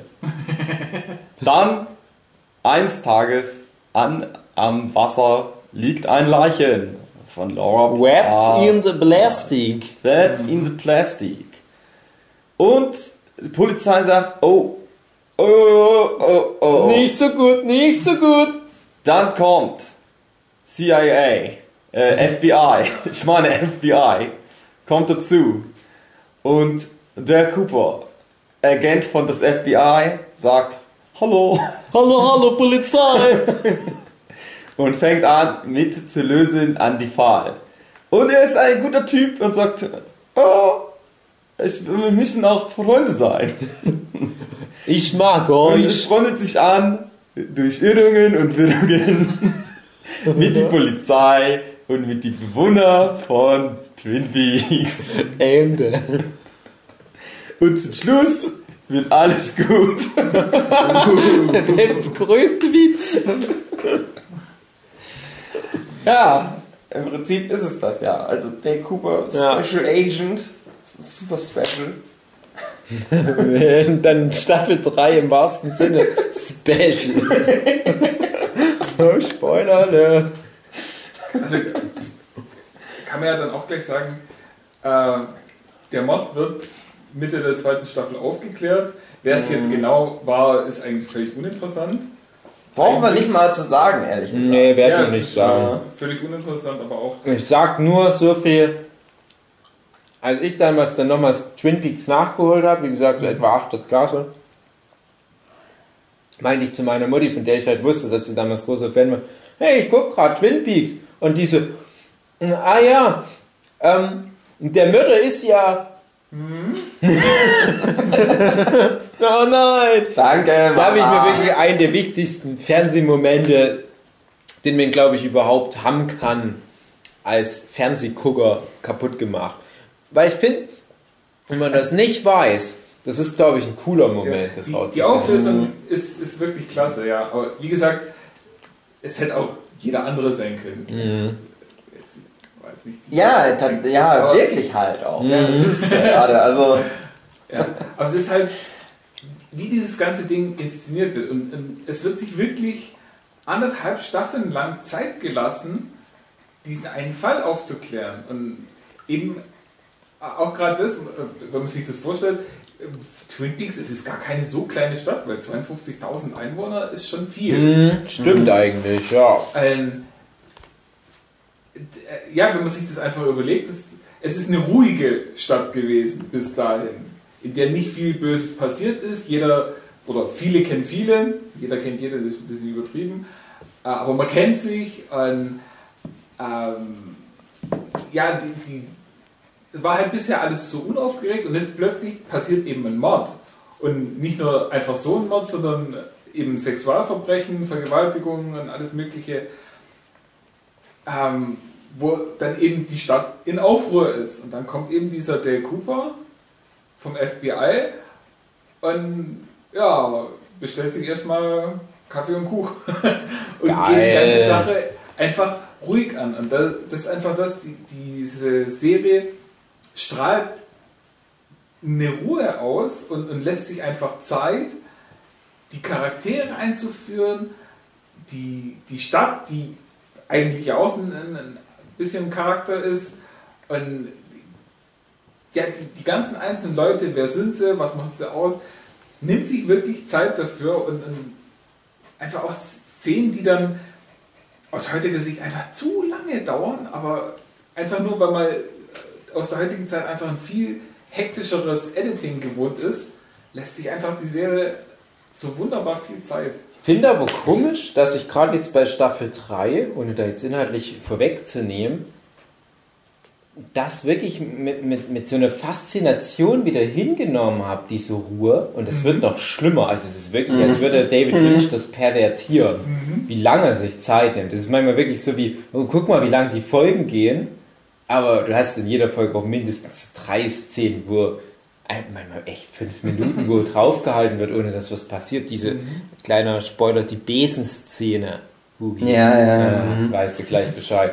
Ähm, in Staffel 1 fand ich das noch faszinierend. Ich dachte, hä, warum ist denn das so? Warum ist denn das so? Das wird dann immer schlimmer. Aber nur was David Lynch es verzeiht, dass jemanden. Bei jeder anderen Serie würde ich vorspulen. Bei Staffel 3 hatte ich jetzt das Gefühl, nein, ich will keine Sekunde verpassen. Ich gucke da nie weg vom Fernseher. Viele Serien gucke ich nur so, nö, äh, ich mache nebenbei was anderes, ich zeichne und so. Nee, nicht bei Twin Peaks. Da habe ich das Gefühl, nee, ich, das gibt es vielleicht ja auch nie wieder. Ich muss das aufsaugen, was da passiert. find's Es ist halt auch immer schön anzugucken. Äh, witzig. Ich hatte ja Twin Peaks geguckt und meine Schwester, die hat ja mal eine Zeit lang bei mir zu Hause gewohnt. Und die wollte dann auch, ja, empfehl mir doch mal eine Serie. Maren geht ins Bett. Nein, Maren! Er hat zu viel Angst schon. gekriegt. Ja. Oh, heute Nacht kommt Bob. Nein, das ist ganz schön gemein. Äh, hat meine Schwester bei mir gewohnt. Und dann hat er gesagt, ja, empfehl mir doch mal eine Serie. Und ich so, ja, Twin Peaks, hat mir gut gefallen. Guck dir das mal an. Und sie meinte dann halt später, also sie hat bis jetzt nur die ersten zwei Staffeln gesehen und meinte halt so, ja, das ist irgendwie, ich bin ganz oft dann eingeschlafen, weil das so ruhig und gemütlich war und schön und aufgewacht und einer schreit und es klopft irgendwo und es ist schlimm und schrecklich und ich habe Angst und weiß nicht, wo ich bin und was ist los. das ist auch eine ganz gute Beschreibung von Twin Peaks. Und sie fand dann aber, sie hat dann immer zu angehalten, wieder zurückgespult, weil sie wissen wollte, wie ist denn das jetzt passiert? Warum ist denn jetzt das hier los? Oft keine Antwort wirklich gekriegt. Nö. Und sie sagte halt, sie konnte halt nicht wirklich sagen, ob es ihr gefallen hat oder nicht gefallen hat. Und dann habe ich aber jetzt erzählt, hier, Staffel 3 gibt's jetzt. Und sie so, ah cool, da freue ich mich schon drauf. Oh, die wird sich ärgern. Ah, Gute Nacht. Ich komme dann auch bald in dem Bett. ja, ja. Ja, nicht mehr wieder aufräumen. Ja. Ja, nee, also Staffel 3 schwierig. Also ich sage jetzt schon mal, die Leute, von denen ich weiß, die haben halt damals die ersten zwei Staffeln geguckt, die werden nicht alle Staffel 3 gucken können. Das ist eine andere Zeit jetzt. Ein bisschen hat sich David Lynch da auch angepasst. Oder der Typ, David Lynch, ist halt immer komischer geworden im Laufe der Jahre und gönnt uns das nicht mehr, diese Stringenz von Staffel 1. Aber können wir auch noch mal kurz dazu kommen, Staffel 1 und eigentlich auch noch Staffel 2. Also, es ist immer schwierig, eigentlich finde ich, die ersten anderthalb Staffeln sind eine Sinneinheit, ein Story Arc sozusagen, der Mörder von Laura Palmer Story Arc, und dann kommt der Rest. Und der Laura Palmer Arc, der ist sehr schön stringent erzählt. Es ist eine klassische Krimi-Geschichte mit diesem metaphorischen Anstrich mit halt Geistern und so weiter. Ne? Was aber auch funktioniert, wenn du dir das rausdenkst mit den Geistern. Dann hat die ja trotzdem den Mörder, wo du halt sagen kannst, ja, macht Sinn. Und na, dann wird es halt ein bisschen zerfahren. Ja? Aber trotzdem, das ist, glaube ich, eine Serie, die kann jeder gucken. Das ist ja jetzt auch schon mal meine Empfehlung dann gehen. Wie gesagt, Jochen hat es ja schon gesagt, die aktuellen Sehgewohnheiten, hm, Ja, also, widersprechen dem halt Ja. vielleicht. Und diese langen Einstellungen, hm, Also, aber man muss es als man- Kunst auch sehen. ich würde es vergleichen mit Fargo. Wenn einem die Serie Fargo oder auch der Film Fargo gefällt, Mhm. wird einem wahrscheinlich auch Twin Peaks gefallen. Mhm. Die haben beide meiner Meinung nach eine ähnliche Stimmung. Also da ist auch so ein bisschen alles einfacher und ein bisschen kleiner und Die schrulligen Charaktere ja, die, die Charaktere sind schrullig und es ist alles so ein bisschen langsamer und auch, ja, vielleicht löst man den Fall, vielleicht löst man aber auch nicht. Man weiß es nicht so. Und es geht halt einfach so mal vor sich hin und man versucht äh, eben so sein Bestes und schauen wir mal, wo es hingeht. Und so eine ähnliche, also äh, ich habe ja Folge dann nach Twin Peaks gesehen, aber so eine ähnliche Stimmung hatte für mich dann eben auch Twin Peaks. Das ist einfach äh, in dieser ja, Hotshot FBI-Agent aus der Großstadt, in diese, wie gesagt, es ist eigentlich keine Kleinstadt, aber es wirkt halt wie eine Kleinstadt, reinkommt und, und da sich eben der Gemütlichkeit ergibt und, und da er dann eben den Fall löst und klar, er ist immer hinterher, er will den Fall lösen, das ist ganz klar. Und, und, aber es ist nie so, dass es sich ähm, dadurch dann aus der Ruhe bringen lässt, sondern es ist einfach so, ja, wir lösen jetzt den Fall, egal wie lange es dauert. Ich löse den Fall auf jeden Fall. Ja, genau. Wenn man halt zwei Jahre da sitzt und, und Mhm. sich die, die ganzen Fakten anguckt und alle Leute Ja, fragt, das Ding ist, halt zwei Jahre. das Komische bei Twin Peaks, weil du gerade sagst, zwei Jahre, es vergeht ja kaum Zeit. In der kompletten Geschichte, Mhm. wenn du den Prequel-Film Fire Walk With Me und die zwei Staffeln nimmst, da vergehen, glaube ich, nicht mal drei Monate insgesamt. Das spielt alles im Jahr 1989. Und ja, ich, ich weiß noch, Staffel 1 ist das, glaube ich, noch, da passiert unheimlich viel Zeug. Das hat wirklich einen, einen guten Takt. Szene, Szene, Szene, Charakter, Charakter, Charakter. Es so viele Plots. Und dann hast du irgendwann die Beerdigung von Laura Palmer. Und dann denkst du, hä? Wir sind irgendwie in Folge, ich weiß nicht wie viel. Jetzt wird die erst beerdigt. Und dann merkst du aber, nee, das sind ja echt nur die vergangen. Und das ist übrigens auch wieder jetzt in der dritten Staffel so. Das ist teilweise ganz komisch, wenn die dann manchmal erwähnen, ah, wir haben übrigens gestern den und den getroffen. Denkst du, das ist doch schon wieder sechs Folgen her. Das war gestern nach eurer Ja, Zeit. in Staffel 3 ist aber halt auch so, dass das ganz chronologisch ungeordnet erzählt wird. Ja, Äh, das kommt dann nochmal dazu, dass du dann erst ganz spät merkst, wie steht das eigentlich im Verhältnis miteinander? Wo sind die jeweils? Das Ja, aber stimmt. vielleicht eben auch gerade das, dass da wirklich quasi in Echtzeit du das alles mitbekommst, dass dann halt nicht irgendwie wild rumgeschnitten wird, sondern ja, die Szenen laufen halt so nacheinander ab. Das hat mich also wirklich, das war für mich wirklich das Beeindruckendste an der ganzen Serie eigentlich. So diese wirkliche sich Zeit lassen für alles. Mhm. Zeit lassen für Charaktere, Zeit lassen für Orte. und, Ja, Ich, Zeit lassen für ich fand es auch beeindruckend, wie da halt mal der FBI-Agent inszeniert wurde, weil Dave Cooper so ein entwaffnend sympathischer Charakter ist, der halt auch überhaupt nicht irgendwie von oben herab mit diesen ganzen Bewohnern von Twin Peaks umgeht und aber halt auch nicht so ein Fischer oder Vorder ist, weil er halt nicht irgendwie ein Vollidiot ist. Es gibt ja viele so Komödien, wo so, wie du halt sagst, so ein Hotshot, Polizist oder was, aus der Großstadt aufs Dorf geschickt wird, strafversetzt, dann kommt er dort nicht klar. Und du denkst, ja, bist, bist du irgendwie behindert oder was? Warum kommst du dort nicht klar? Die Regeln sind doch wie überall auch.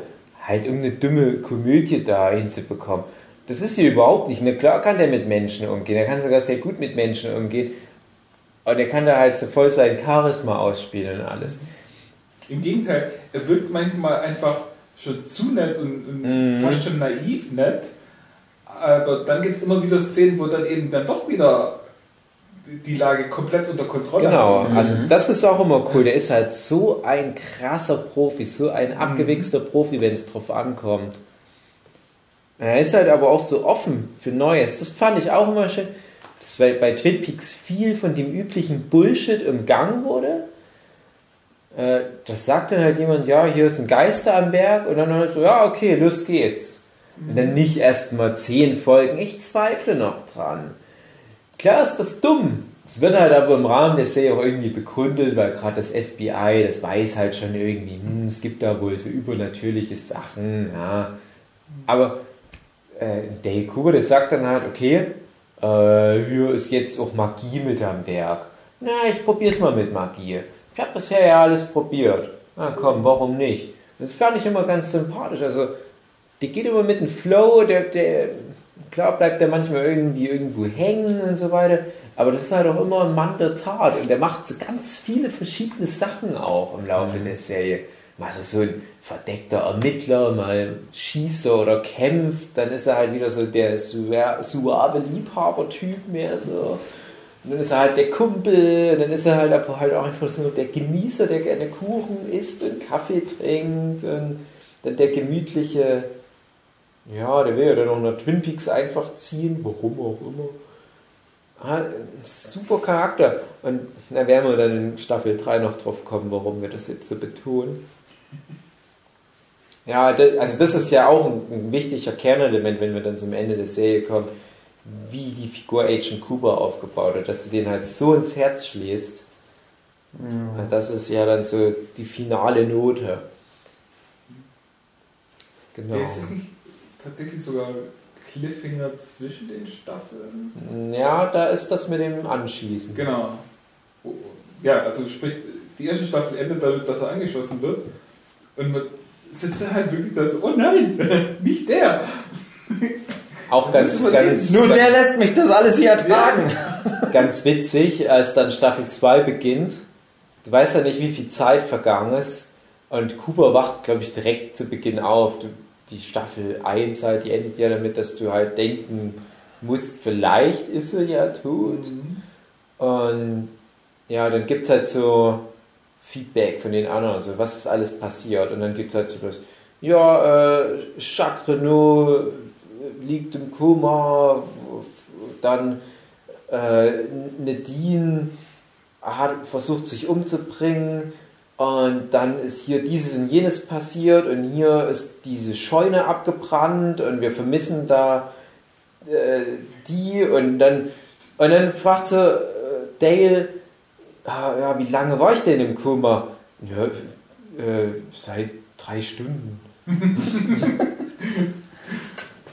Ja, wenn sich eben tatsächlich zum Ende der ersten Staffel spitzt sich ja noch einiges zu. Was da Ja, ja. Also geile letzte Folge. Das ist halt auch aber das Ding, We- ist wichtig, dass wir es jetzt betonen. Die erste Staffel oder halt der erste Story Arc, dieser Lower Story Arc, das ist ziemlich stringent und das sind alles fassbare Sachen. Wenn du irgendwo ein Mysterium hast, dann kannst du das in einer Frage formulieren. Du weißt, was, was du suchen musst. Wer hat Laura Palmer umgebracht? Äh, wie ist Dr. Jacoby an das Amulett von Laura rangekommen? Ähm, was, wer, wer hat äh, Leo angeschossen? Äh, was hat es damit auf sich? Was hat es damit auf sich? Und so weiter. Und du weißt aber genau, nach was du suchst. Du suchst nach Menschen, du suchst nach einer Antwort, nach einer konkreten Antwort. Und ähm, Staffel 1 endet halt mit ganz vielen solchen Sachen. Haben die es überlebt? Wer hat den angeschossen? Wer hat den versucht umzubringen? Wer hat das hier im Hintergrund gemacht? Und das wird immer weniger. Die, die Staffelfinals bei Twin Peaks, wir haben ja jetzt mittlerweile drei, die werden dann immer ominöser. Und ich sage mal schon so viel, bei dem Staffelfinale von Staffel 3 weißt du nicht mal mehr, welche Fragen du stellen sollst. Weil selbst das ist unklar. Und das Das ist Staffelfinale, Staffel 2, hatte ich mir halt bei paar Sachen so gedacht, äh, was soll Mhm. das jetzt? Also noch nicht mal dieses, ja, interessiere ich mich jetzt tatsächlich dafür, warum das jetzt so ist, oder einfach nur so, ich kann mir schon vorstellen, warum das alles so ist, wie es passiert, aber nee. Ja, es ist halt einfach nur sozusagen die Steigerung dieser bereits angesprochenen Seifenoper-Satire. Mhm. Dass du halt so diese ganzen Seifenoper-Cliffhanger, die so in einem Monat zusammenkommen, alle in eine Folge packst. Und jede Szene ist nur noch auf einen Cliffhanger hin ausgerichtet. Und dann scheißegal, ob das noch irgendwie gerade relevant ist für die Story. Aber hier, Explosion, sind die etwa tot? Brand, sind die tot? Hier hat jemand wen gerade erschlagen. Ist der jetzt tot? Ja, das, ist, das komplette Ding wird einfach nur noch so runtergerasselt. Also, als wäre es ein riesiger Insiderwitz. Aber trotzdem, ich konnte damit halt noch was anfangen. Und es ist echt für mich richtig erschreckend gewesen, nach dieser super kryptischen dritten Staffel nochmal sich so ein bisschen jetzt in Staffel 1 und 2 reinzugucken und zu merken, wie einfach das war, dem Plot zu folgen. Und damals fand man das ja schon so ein bisschen ominös und komisch. Und mit diesen Geistern, die dann manchmal mit vorkommen, der Riese und der Zwerg, also der Man from another place. Und was sagen die da? Und die geben da diese ominösen Hinweise. Was hat das zu bedeuten? Und dann kommt aber die Lösung und denkst, ah, das war eigentlich ganz klar. Wenn du das mit dem verbinden kannst, sofort ist alles deutlich. Hast du alles nicht mehr in Staffel 3. Da hast du nur noch das Ominöse ohne eine Andeutung, was es bedeuten könnte. Ganz seltsam, ganz, ganz seltsam. Kleines Beispiel. In Staffel 1, oder, nee, in Staffel 2, ich weiß nicht genau, erscheint Cooper einer der Geister. Das ist ein Riese, das ist so wie der super gute Geist von allen, der Beste. Und er sagt, ich gebe dir drei Hinweise. Und wenn du die drei Hinweise löst, dann findest du den Mörder von Laura Palmer. Der erste Hinweis ist äh, ein Mann im lachenden Sack oder irgendwie sowas. Der zweite Hinweis ist, die Eulen sind nicht, was sie scheinen. Der dritte Hinweis ist, ähm, ohne Medikamente wird er zeigen. So, denkst du, hä? Was? Drück dich deutlicher aus. Aber dann kurz danach, ein paar Stunden später, sieht Agent Cooper jemanden im Leichenschauhaus, da hängt der, die Leiche in so einem Leichensack. Der Leichensack hängt komischerweise so an der Wand, dass es wie ein Lächeln aussieht. Dann denkt er, ah, okay, der lächelnde Sack, das ist es. Hinweis Nummer eins.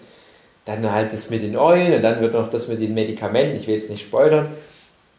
Das ist dann relativ eindeutig. Also denkst du, ah, okay, ja klar, das, das passt perfekt. Und in dem Moment löst er auch den Fall. So, jetzt kommt der Riese wieder in Staffel 3 und er sagt dann sowas zu, zu Cooper wie 430. Punkt. Und Coopers Lösung ist, ich muss 430 Meilen fahren. So völlig random. Irgendwann in seinem, im, im Laufe seines FBI-Alltags sagt er, egal wo ich gerade bin, von diesem Punkt aus muss ich jetzt 430 Meilen fahren. Keine Ahnung in welche Richtung. Äh, Ich weiß auch nicht, ob der Startpunkt überhaupt definiert war. Ich muss halt 430 Meilen fahren, weil hier der Riese die Zahl 430 gesagt hat. Damit musst du halt dann leben. Mhm. Ja, und dann denke ich mir, äh, Ja, das geht dann schon ein bisschen arg in die Dirk Gently-Richtung. So, äh, ja, ja, mach stimmt. einfach mal was und es wird schon irgendwie funktionieren. Witzigerweise, das wusste ich gar nicht mehr. Das habe ich jetzt nur noch mal bei so einem Recap von Staffel 1 oder 2 habe ich das nochmal gesehen, dass Cooper sogar so was erzählt, dass der so eine Art holistische Fähigkeit hat. Könnt ihr euch da noch erinnern? Der Ja, das geht auch in Firewalk wissen wir ja so ein Ja, bisschen ist darum. nicht eine Szene, äh, wo er im Wald irgendwie äh, Flaschen aufschlägt. Ja, ja, genau. Genau, genau. Dass er irgendwie so medi mediterrane, so, so meditative, komische, okkulte Sachen da gemeistert Ja. hat. Und, ja. ja, das musst du dann halt einfach hinnehmen. Okay, das ist halt jetzt so. Es ist aber halt auch wieder dieses berühmte David Lynchige. Äh, wusstet ihr, dass David Lynch mal eine Zeit lang so eine Art Yoga-Guru war? Mhm. Äh, das ist ein sehr esoterischer Mensch. Sagt er auch immer noch. Das ist immer noch der Schlüssel zu allem. Ja. Vielleicht musst du halt Yoga machen, wenn du Staffel 3 guckst. Genau, guck dir das alles auf den Kopf. Wir können ja mal Wenn du kurz. das machst, öffnest du deinen Geist, Mhm. so dass du das verstehst. ja, aber dann kommt da Geister rein und nimm mir meinen Ring weg.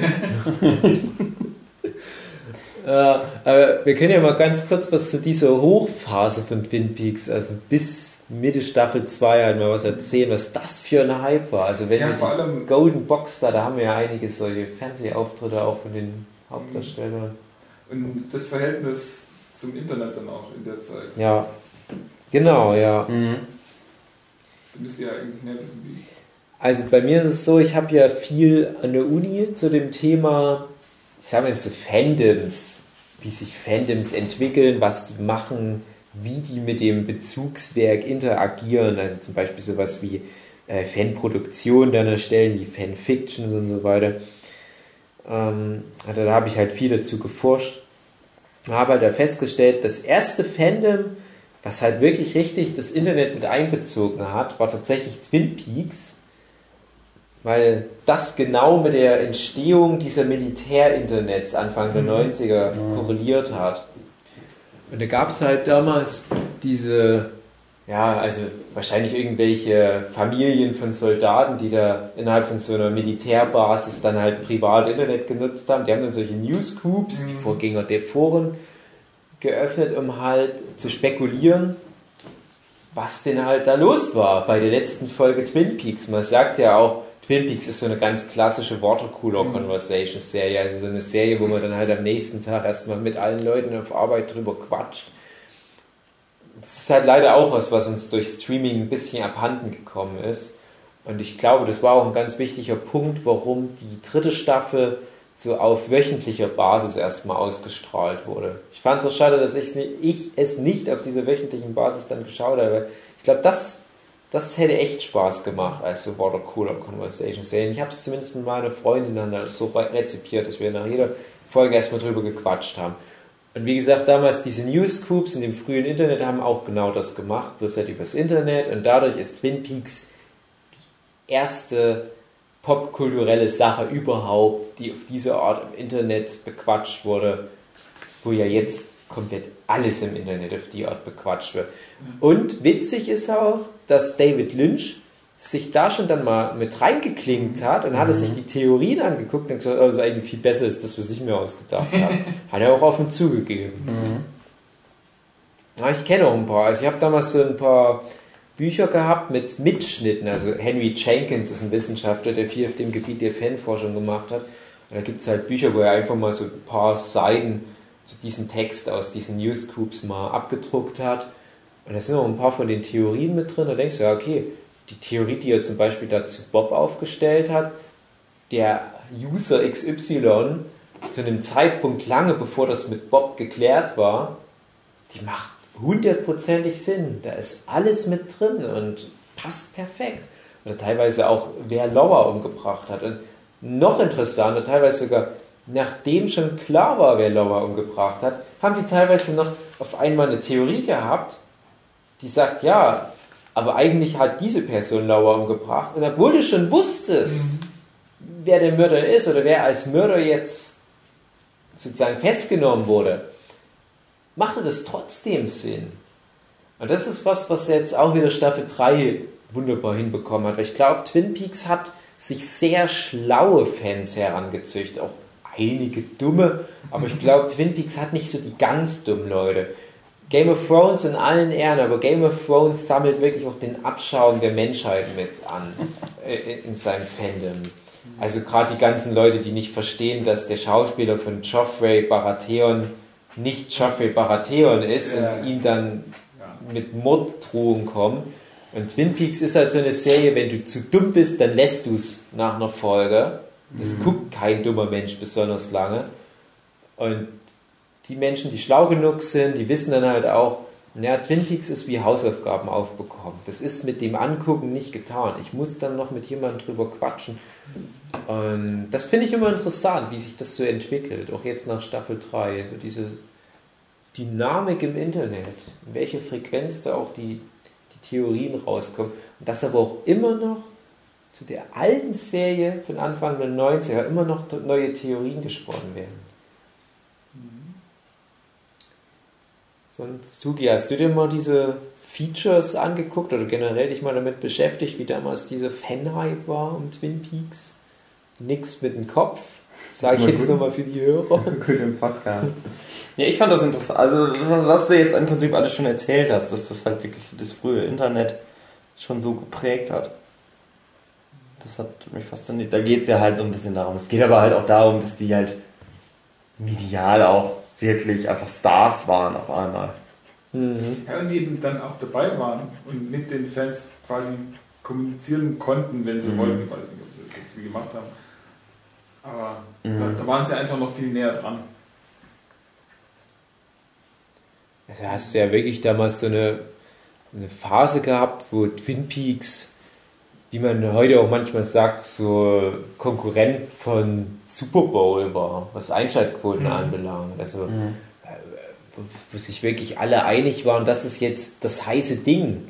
Das müssen wir jetzt alle gucken, wir müssen das jetzt alle rausfinden. Und umso abstruser ist es ja, dass die Serie eigentlich mit der Prämisse entstand, wir werden niemals aufklären, wer der Mörder ist. Ja, also, und das war ja dann noch sozusagen der Genickbruch. Also der einen Seite das, was die Serie so populär gemacht hat, das hat sie dann letzten Endes halt auch den Sendeplatz gekostet. Wurde es dann aufgeklärt war, ging es halt rapide bergab. Es ist unglaublich, wie das dann bergab ging. Aber äh, da hast du halt diese, diese weiblichen Hauptdarstellerinnen, Sherilyn Fenn, Cheryl Lee und Mädchen Amek und wie sie alle heißen, Lara Flynn Boyle, die halt dann die Sex-Ikonen waren der damaligen Zeit. Und ein paar von den Jungs, Kyle MacLachlan ist übelst durchgestartet und äh, dann kamen halt auch schon so die ersten Stargäste immer mal mit rein. Hey, ich will bei Twin Peaks mit dabei sein und so weiter ein richtiges Phänomen. Also das haben wir natürlich in Deutschland damals verpasst. Wir haben ja alles auch ein bisschen After Effects hier mitbekommen, also selbst die, die damals alt genug waren. Es ist halt unglaublich, wie man sich das jetzt so anguckt. Also es ist ja echt vergleichbar mit dem, was jetzt ein Game of Thrones ja. ist. Ich habe irgendwann mal ein Interview mit der Lock Lady gesehen. Wo das halt auch, wo dann Leute immer, wo sie erzählt, ja, dann kommen Leute auf mich zu und fragen mich dann, wo ist der Baumstamm? Also halt das, das schon mein das, ich finde, das merkst halt auch schon. Damals waren aber auch schon Leute dabei, die das vielleicht nicht mehr ganz ja. so voneinander trennen Ja, gut, aber das muss man auch nicht. sagen. Das war ja damals noch was, was einfach genug war, um mhm. auch die dummen Leute vor dem Fernseher zu locken. Mm, ja, ja, genau. Äh, ja, das war ganz niedlich irgendwie. Ja. die ist sowieso, die Locklady ist ja. niedlich. Das stimmt. So drollig. Rest in Peace, Locklady. Ja. Wie viele mittlerweile. Hm. So ist das. Was ich faszinierend fand, der eine äh, Militärtyp. Major Briggs, Garland ja. Briggs oder wie auch immer, ja. Den kannte ich ja eigentlich nur vorher von Stargate, mhm. als dieser General Hammond.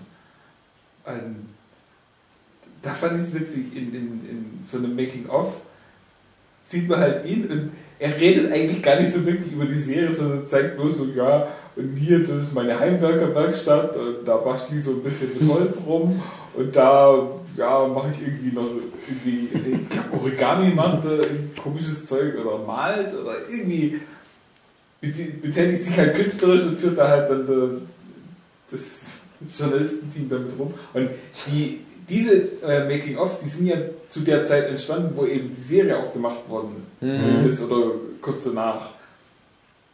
Äh, ach, denkst du, ja, okay. Erzählst du uns vielleicht noch irgendwas über die Serie? So, nö, da, ja. Der hat dann auch äh, hier MTV Home oder wie das hieß erfunden. Ja, das ist wirklich so, der führt einen da durchs Haus. Crips, ne? Ja. Das ist mein Origami, das ist mein Holz.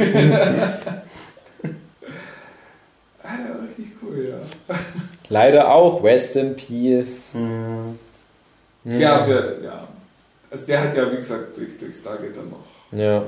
knapp zehn Jahre lang gut was zu tun gehabt danach. Eine relativ ähnliche Rolle, komischerweise. Also so von der Thematik her, sage ich jetzt mal.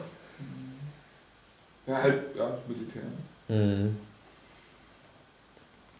Ja, und dann der Abstieg. Schade. Wie gesagt, ich hatte ja dann lange Zeit gar nicht gewusst, dass es die Folgen noch gibt.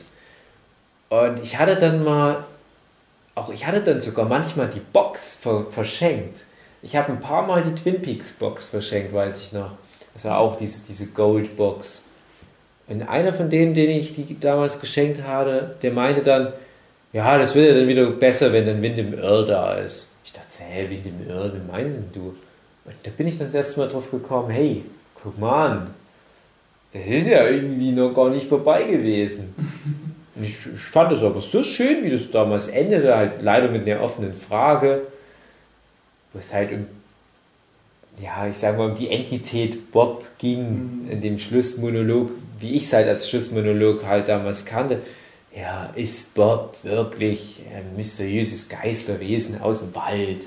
Oder steht Bob für das Böse in uns Menschen? Ende. Dachte ich, perfekt. Klar hätte ich jetzt gerne noch ein bisschen mehr dazu gewusst, aber das ist doch ein gutes Ende. Ah nein, das war gar nicht das Ende. Und dann geht es mit so ganz dummem Zeug weiter. diesem Little Nicky, diesem Satansbraten Junior und Andy im Wettstreit um Lucy mit so einem Friseur und Miss Twin Peaks und ein Frettchen, was allen in die Hoden beißt. Äh, Ghostwood Forest wird veräußert und das darf nicht passieren und dieser böse Bruder, der ist doch nicht beim Bootsunfall ums Leben gekommen und jetzt ist er zurück und böse femme fatale kommt und will die tot machen und dann ist da Cooper auf einmal verliebt in die neue Kellnerin. Das ist alles so scheiße.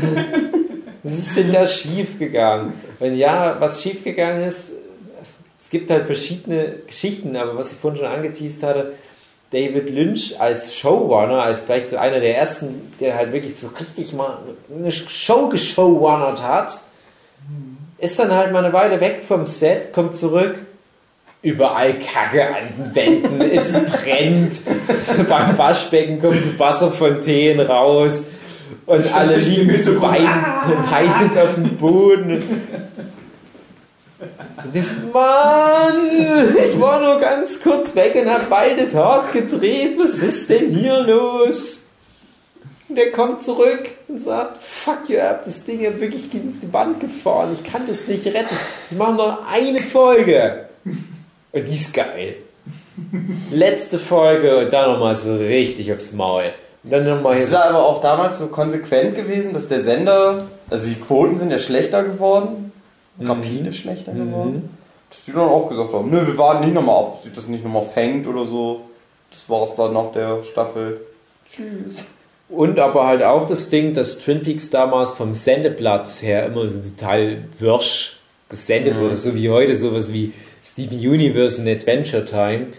Ja, oder wie sie Firefly kaputt gemacht haben. Ja, genau. Es ist aber auch so, dass, also es ist ja nicht so, dass äh, auch David Lynch einfach weggegangen ist, um einen Film zu drehen, sondern ich meine auch, dass der halt auch angepisst war, weil er nicht Ja, das ist halt, es halt gibt verschiedene ständig, Geschichten. ja, dass der halt immer Sch- Scheiße fressen musste oder so sozusagen die ganze Zeit. Dass er dann irgendwann gesagt hat, "Äh, ich habe irgendwie keinen Bock mehr, macht doch euren Scheiß doch alleine. Ja, für David Lynch war das halt so die Erfüllung. Das war halt das Vehikel, was er noch viele Jahre machen wollte. Wie gesagt, eigentlich, wenn man bedenkt, dass der nie den Mord aufklären wollte, das ist ja umso interessanter. Er wollte halt einfach nur, dass der Mord immer im Hintergrund so rumschwebt. Wenn er dann halt aber Geschichten aus der Stadt erzählen kann. Und das wäre auch cool gewesen. Ich bin froh, dass der Mord aufgeklärt wurde, weil das ja auch gut war. Das war, ein, also, das war echt eine schöne, in sich geschlossene Geschichte mit diesem ganzen Mordfall. Und der hätte ja dann auch eben das weitermachen können. Ja, ich- eben dann zieht eben Cooper in die Stadt und erlebt dann halt noch irgendwelche Genau. Sachen. Nur eben die Sachen, die er dann tatsächlich Ende der zweiten Staffel erlebt, sind halt nicht gut. Naja, beziehungsweise ich fand das interessant, halt nie wieder so gut wie dieser ganze Laura Palmer-Kram. Aber das Problem ist, bis dieser Wind im Irrkram in Gang kommt, sind ein paar Folgen, ich weiß nicht, so sechs Folgen oder so musst du da erstmal durchhalten, wo nicht wirklich was passiert. Wo nur so ganz viele Plots angedeutet werden. James fährt aus Twin Peaks weg und trifft dann so eine femme fatale, die ihn, glaube ich, zwingt, ihren Mann zu töten oder so. Und dann sagt er einfach, nee, und fährt weg. Hä? Das passiert gar nichts so richtig. Das, ganz viele abstruse Subplots, die ich mir gar nicht mal merken will. Der Bürgermeister heiratet nochmal oder irgendwie sowas, ich weiß es nicht mehr. Und dann hast du halt aber irgendwann mal eine Folge, da kommt die abends wohin, dann kriegen irgendwie eine Nachricht bei der Polizei. Und da ist so ein Typ, der da an einem Schachbrett sitzt, tot, und da liegt ein Hirschkopf daneben. Ich weiß gar nicht, ob das sogar so inszeniert wird, dass der von dem Hirschkopf erstochen war, von dem Geweih. Könnt ihr euch noch an das Bild erinnern, was ich meine? Ja, also ich erinnere mich an Schachbrett. Und das war so ein total abgefuckter Moment, so ein ganz absonderlich groteskes Bild von dieser Mordszenerie. Und dachte okay, wir sind wieder drin. Endlich. Wir sind jetzt wieder in irgendeiner Art von Story. Keine Ahnung, was jetzt kommt. Und da beginnt dann so dieses Wind im Earl, bringt Leute um und ähm, ja, die, die, die Opus Moderandi oder wie das heißt, wie, wie er seine Verbrechen begeht, der macht das ja Modus operandi. Modus operandi, genau. Der macht das ja, indem er sich immer irgendwie verkleidet und einmal sogar als Pferd, ein, am Ende sogar als Locklady. Ja, und, und da ist immer noch viel Bullshit dazwischen reingestreut. Dieser ganze Audrey Horn und Billy Zane, Liebesgeschichten, Scheiß, der sich echt noch bis in die vorletzte Folge reinzieht. Man kann es nicht fassen. Das ist so langweilig. Aber es deutet sich dann halt zumindest was an, dass die dieser ganzen Geisternummer auf der Spur sind. Finde ich dann aber auch ein bisschen schade, dass das zu deutlich gemacht wird, dass da halt diese bösen Mächte in Twin Peaks am Werk sind. Ähm, die haben ja dann noch diese, ja, wie soll ich sagen, diese Illuminatenartige Geheimverbindung, die, wie heißen die, Bookhouse Boys oder so ähnlich. Wo sich dann Ja. auf einmal rausstellt, dass ganz viele von den Charakteren, die wir schon so lange kennen, ja nochmal so eine Secret Society bilden. Was ja dann auch bei Gravity Force aufgegriffen wurde. Müssen wir auch nochmal erwähnen. Gravity Force hat ja Twin Peaks als primäre Referenz. Und ja, dann hast du halt auf einmal da diese Information, okay, all die Charaktere, die wir schon kennen, die wussten es die ganze Zeit, dass es da Geister gibt. Und der kommt, glaube ich, sogar von, also quasi zweiten Hauptcharakter, der Sheriff Truman, mit dem Dale Cooper zusammenarbeitet.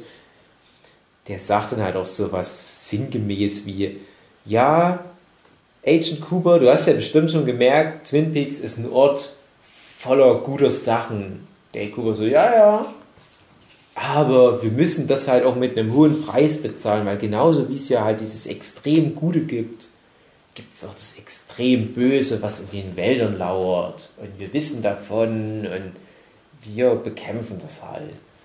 Das ist, fand ich halt ein bisschen over the top, ein bisschen zu cheesy. Ich fand es halt gut, solange das noch irgendwie metaphorisch war. Es hat auch dann teilweise so von der Logik her nicht mehr ganz reingepasst.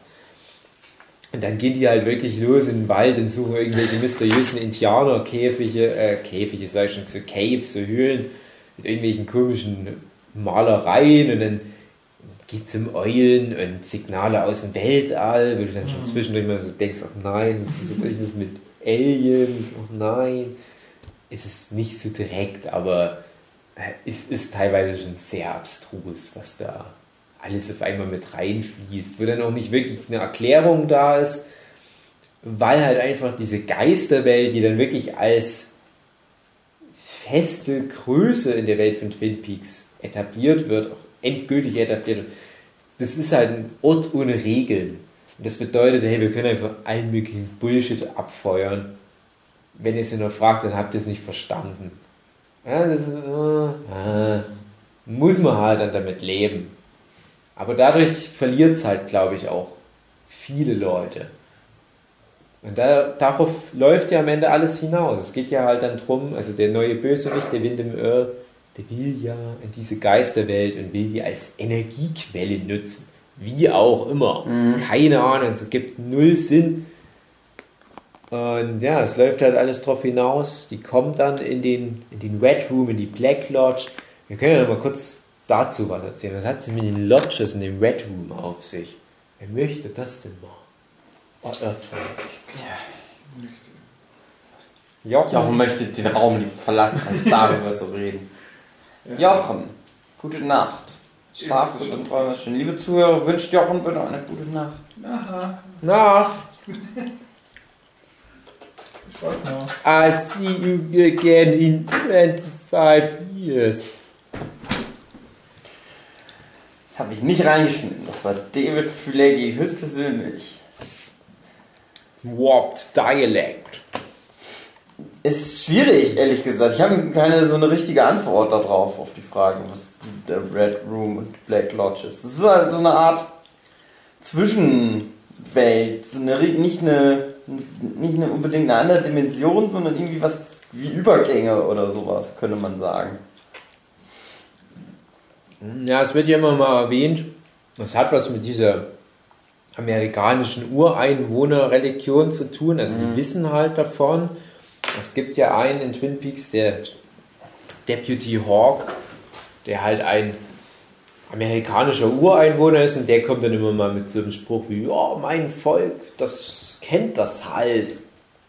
Da gibt es halt den Ort des ultimativ Guten, die White Lodge, und es ist alles schön und es regnet Nektar und äh, Satyre und Einhörner springen da rum und, und äh, wunderschöne Musik in der Luft.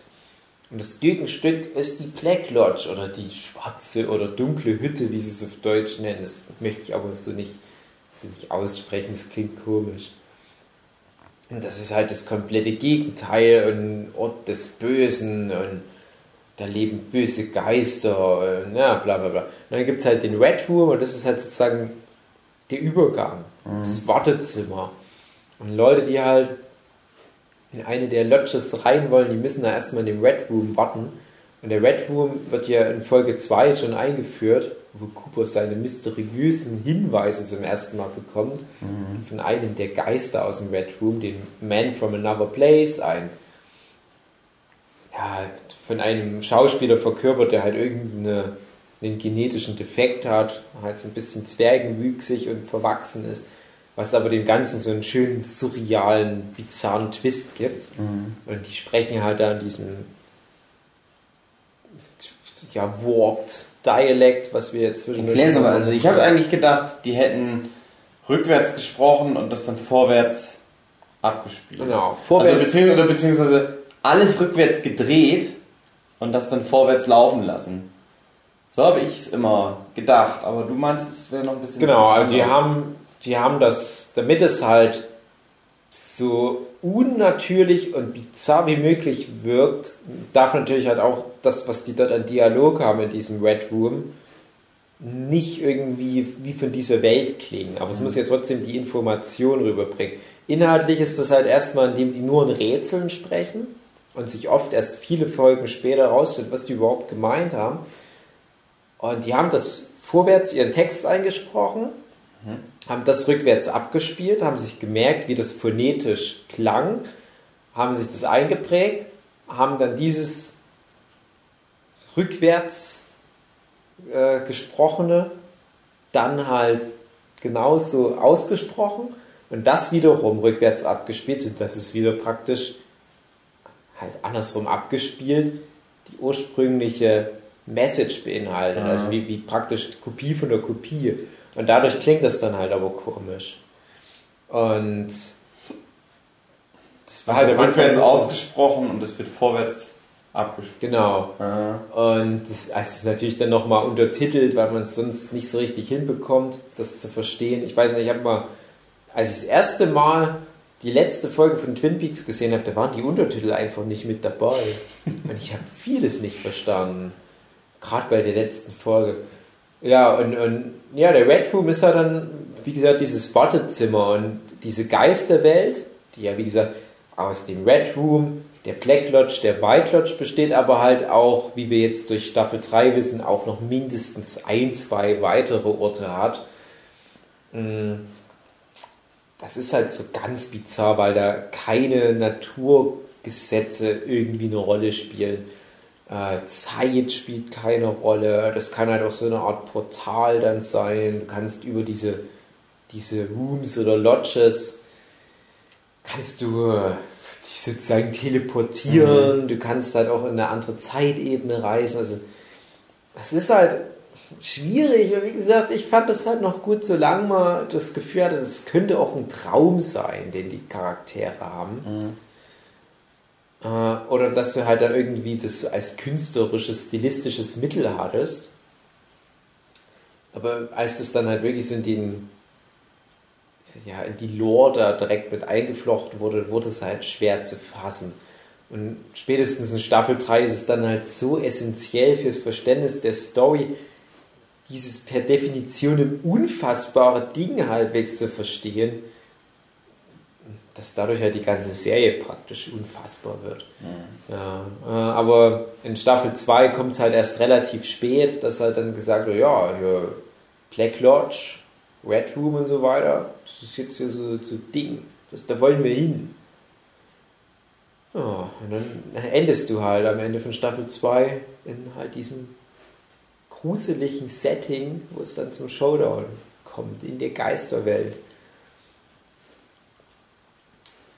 Wollen wir das spoilern, wie das ausgeht? Oder wollen wir das für. Weil wir bisher haben wir echt gut ohne Spoiler Ja, ausgegangen. ich denke, wir brauchen es nicht, weil, weil brauchen nicht. ehrlich gesagt, also wenn ihr bis hierhin gehört habt und es nicht angeguckt habt, dann seid ihr komisch, weil man nicht, glaube glaub ich, eigentlich nichts versteht. Obwohl es ganz interessant so ein bisschen David Lynch-Schnack war. Das macht halt schon Sinn, sich das auch anzugucken, also bevor man den Podcast anhört. Aber wir brauchen es trotzdem nicht spoilern, weil wie gesagt, ich denke mal, Nee, kennt da genau. jetzt jeder, der bis hierhin gehört hat, sollte Genau. halt einfach jeder bis jetzt kennen. Vor allem, beziehungsweise, wenn ihr es wirklich angehört habt bis jetzt, deswegen verraten wir es extra nicht, damit die es noch angucken. Eben, genau, so ist das nämlich. Schweine. So ist das nämlich, du dummes. Schwein. Könnt ihr ruhig mal gute Serien angucken, ihr dummen Schweine. Was habt ihr jetzt davon? Nicht immer nur Podcasts, sondern auch mal eine gute Serie Ich an. liebe einfach nur, euch zuzuhören. Halt die Schnauze! Du machst mich krank, Anna. Nein, Anna, guck dir das mal an. Ähm, ja, ab Staffel 3 werden wir, also es ist die nächste Folge, wenn wir jetzt gleich hier den Vorhang schließen, Man kann ja noch da werden erwähnen, wir inhaltlich. es endet halt auf einem krassen Cliffhanger. Oh ja. Vielleicht dem Cliffhanger schlechthin überhaupt. Ja. Und dann gibt's einen Film und Ja. alle denken, oh geil, jetzt wird es aufgeklärt und dann ist es halt ein Prequel. ja. Ein Prequel, das aber zum Teil auch ein Sequel ist. Ja, aber irgendwie nur noch eine halbe Minute hinten ranschneidet und nichts Neues erzählt. ja, ja, genau. Also David Lynch ist halt echt auch immer so Fucker. Reboot. Mauerfucker. Ich nehme alles positiv zurück, was David Lynch gesagt hat. Weil wir haben das ja damals wirklich in die Bewusstsein angeguckt, das war's jetzt. Mehr kommt nicht. Und wie gemein. Wie gemein ist es. Aber, Aber ich habe wirklich, also, das können wir in, wir können ja jetzt beenden und dann machen wir Staffel 3. Hätte ich jetzt gesagt. genau. Meine sehr verehrten Damen und Herren. Wir lieben euch. Haltet euch fern von bösen Vergewaltigungsgeistern. Generell. Genau. Ihr seid ja, also ich war, wir wissen das ja, dass 50% unserer Zuhörer junge weibliche Damen sind.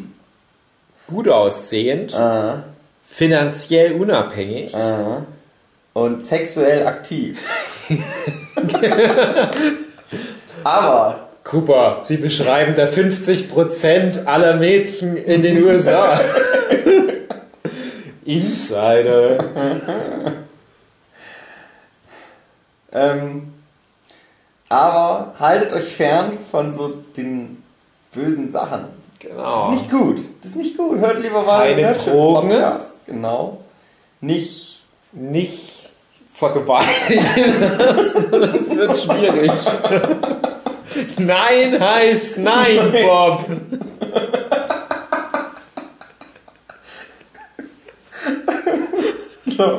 So einfach.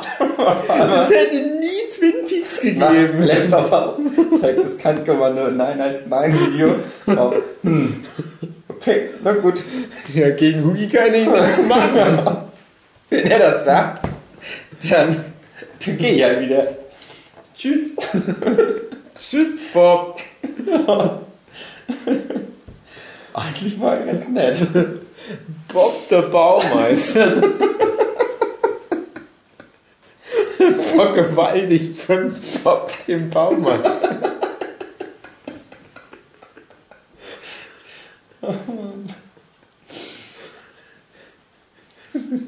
da müsste echt schwach sein. Mit Bob der Baumeister. Aber hast du mal den neuen Bob, den Baumeister gesehen? Der Nee. hat Muskeln. okay. Ja, da gibt es bestimmt Fanfictions. Meine sehr verehrten Damen und Herren. Ich fange nicht nochmal an, wie gerade, mit den Vergewaltigen und so. Ähm, habt einfach einen schönen Tag, guckt Twin Peaks an.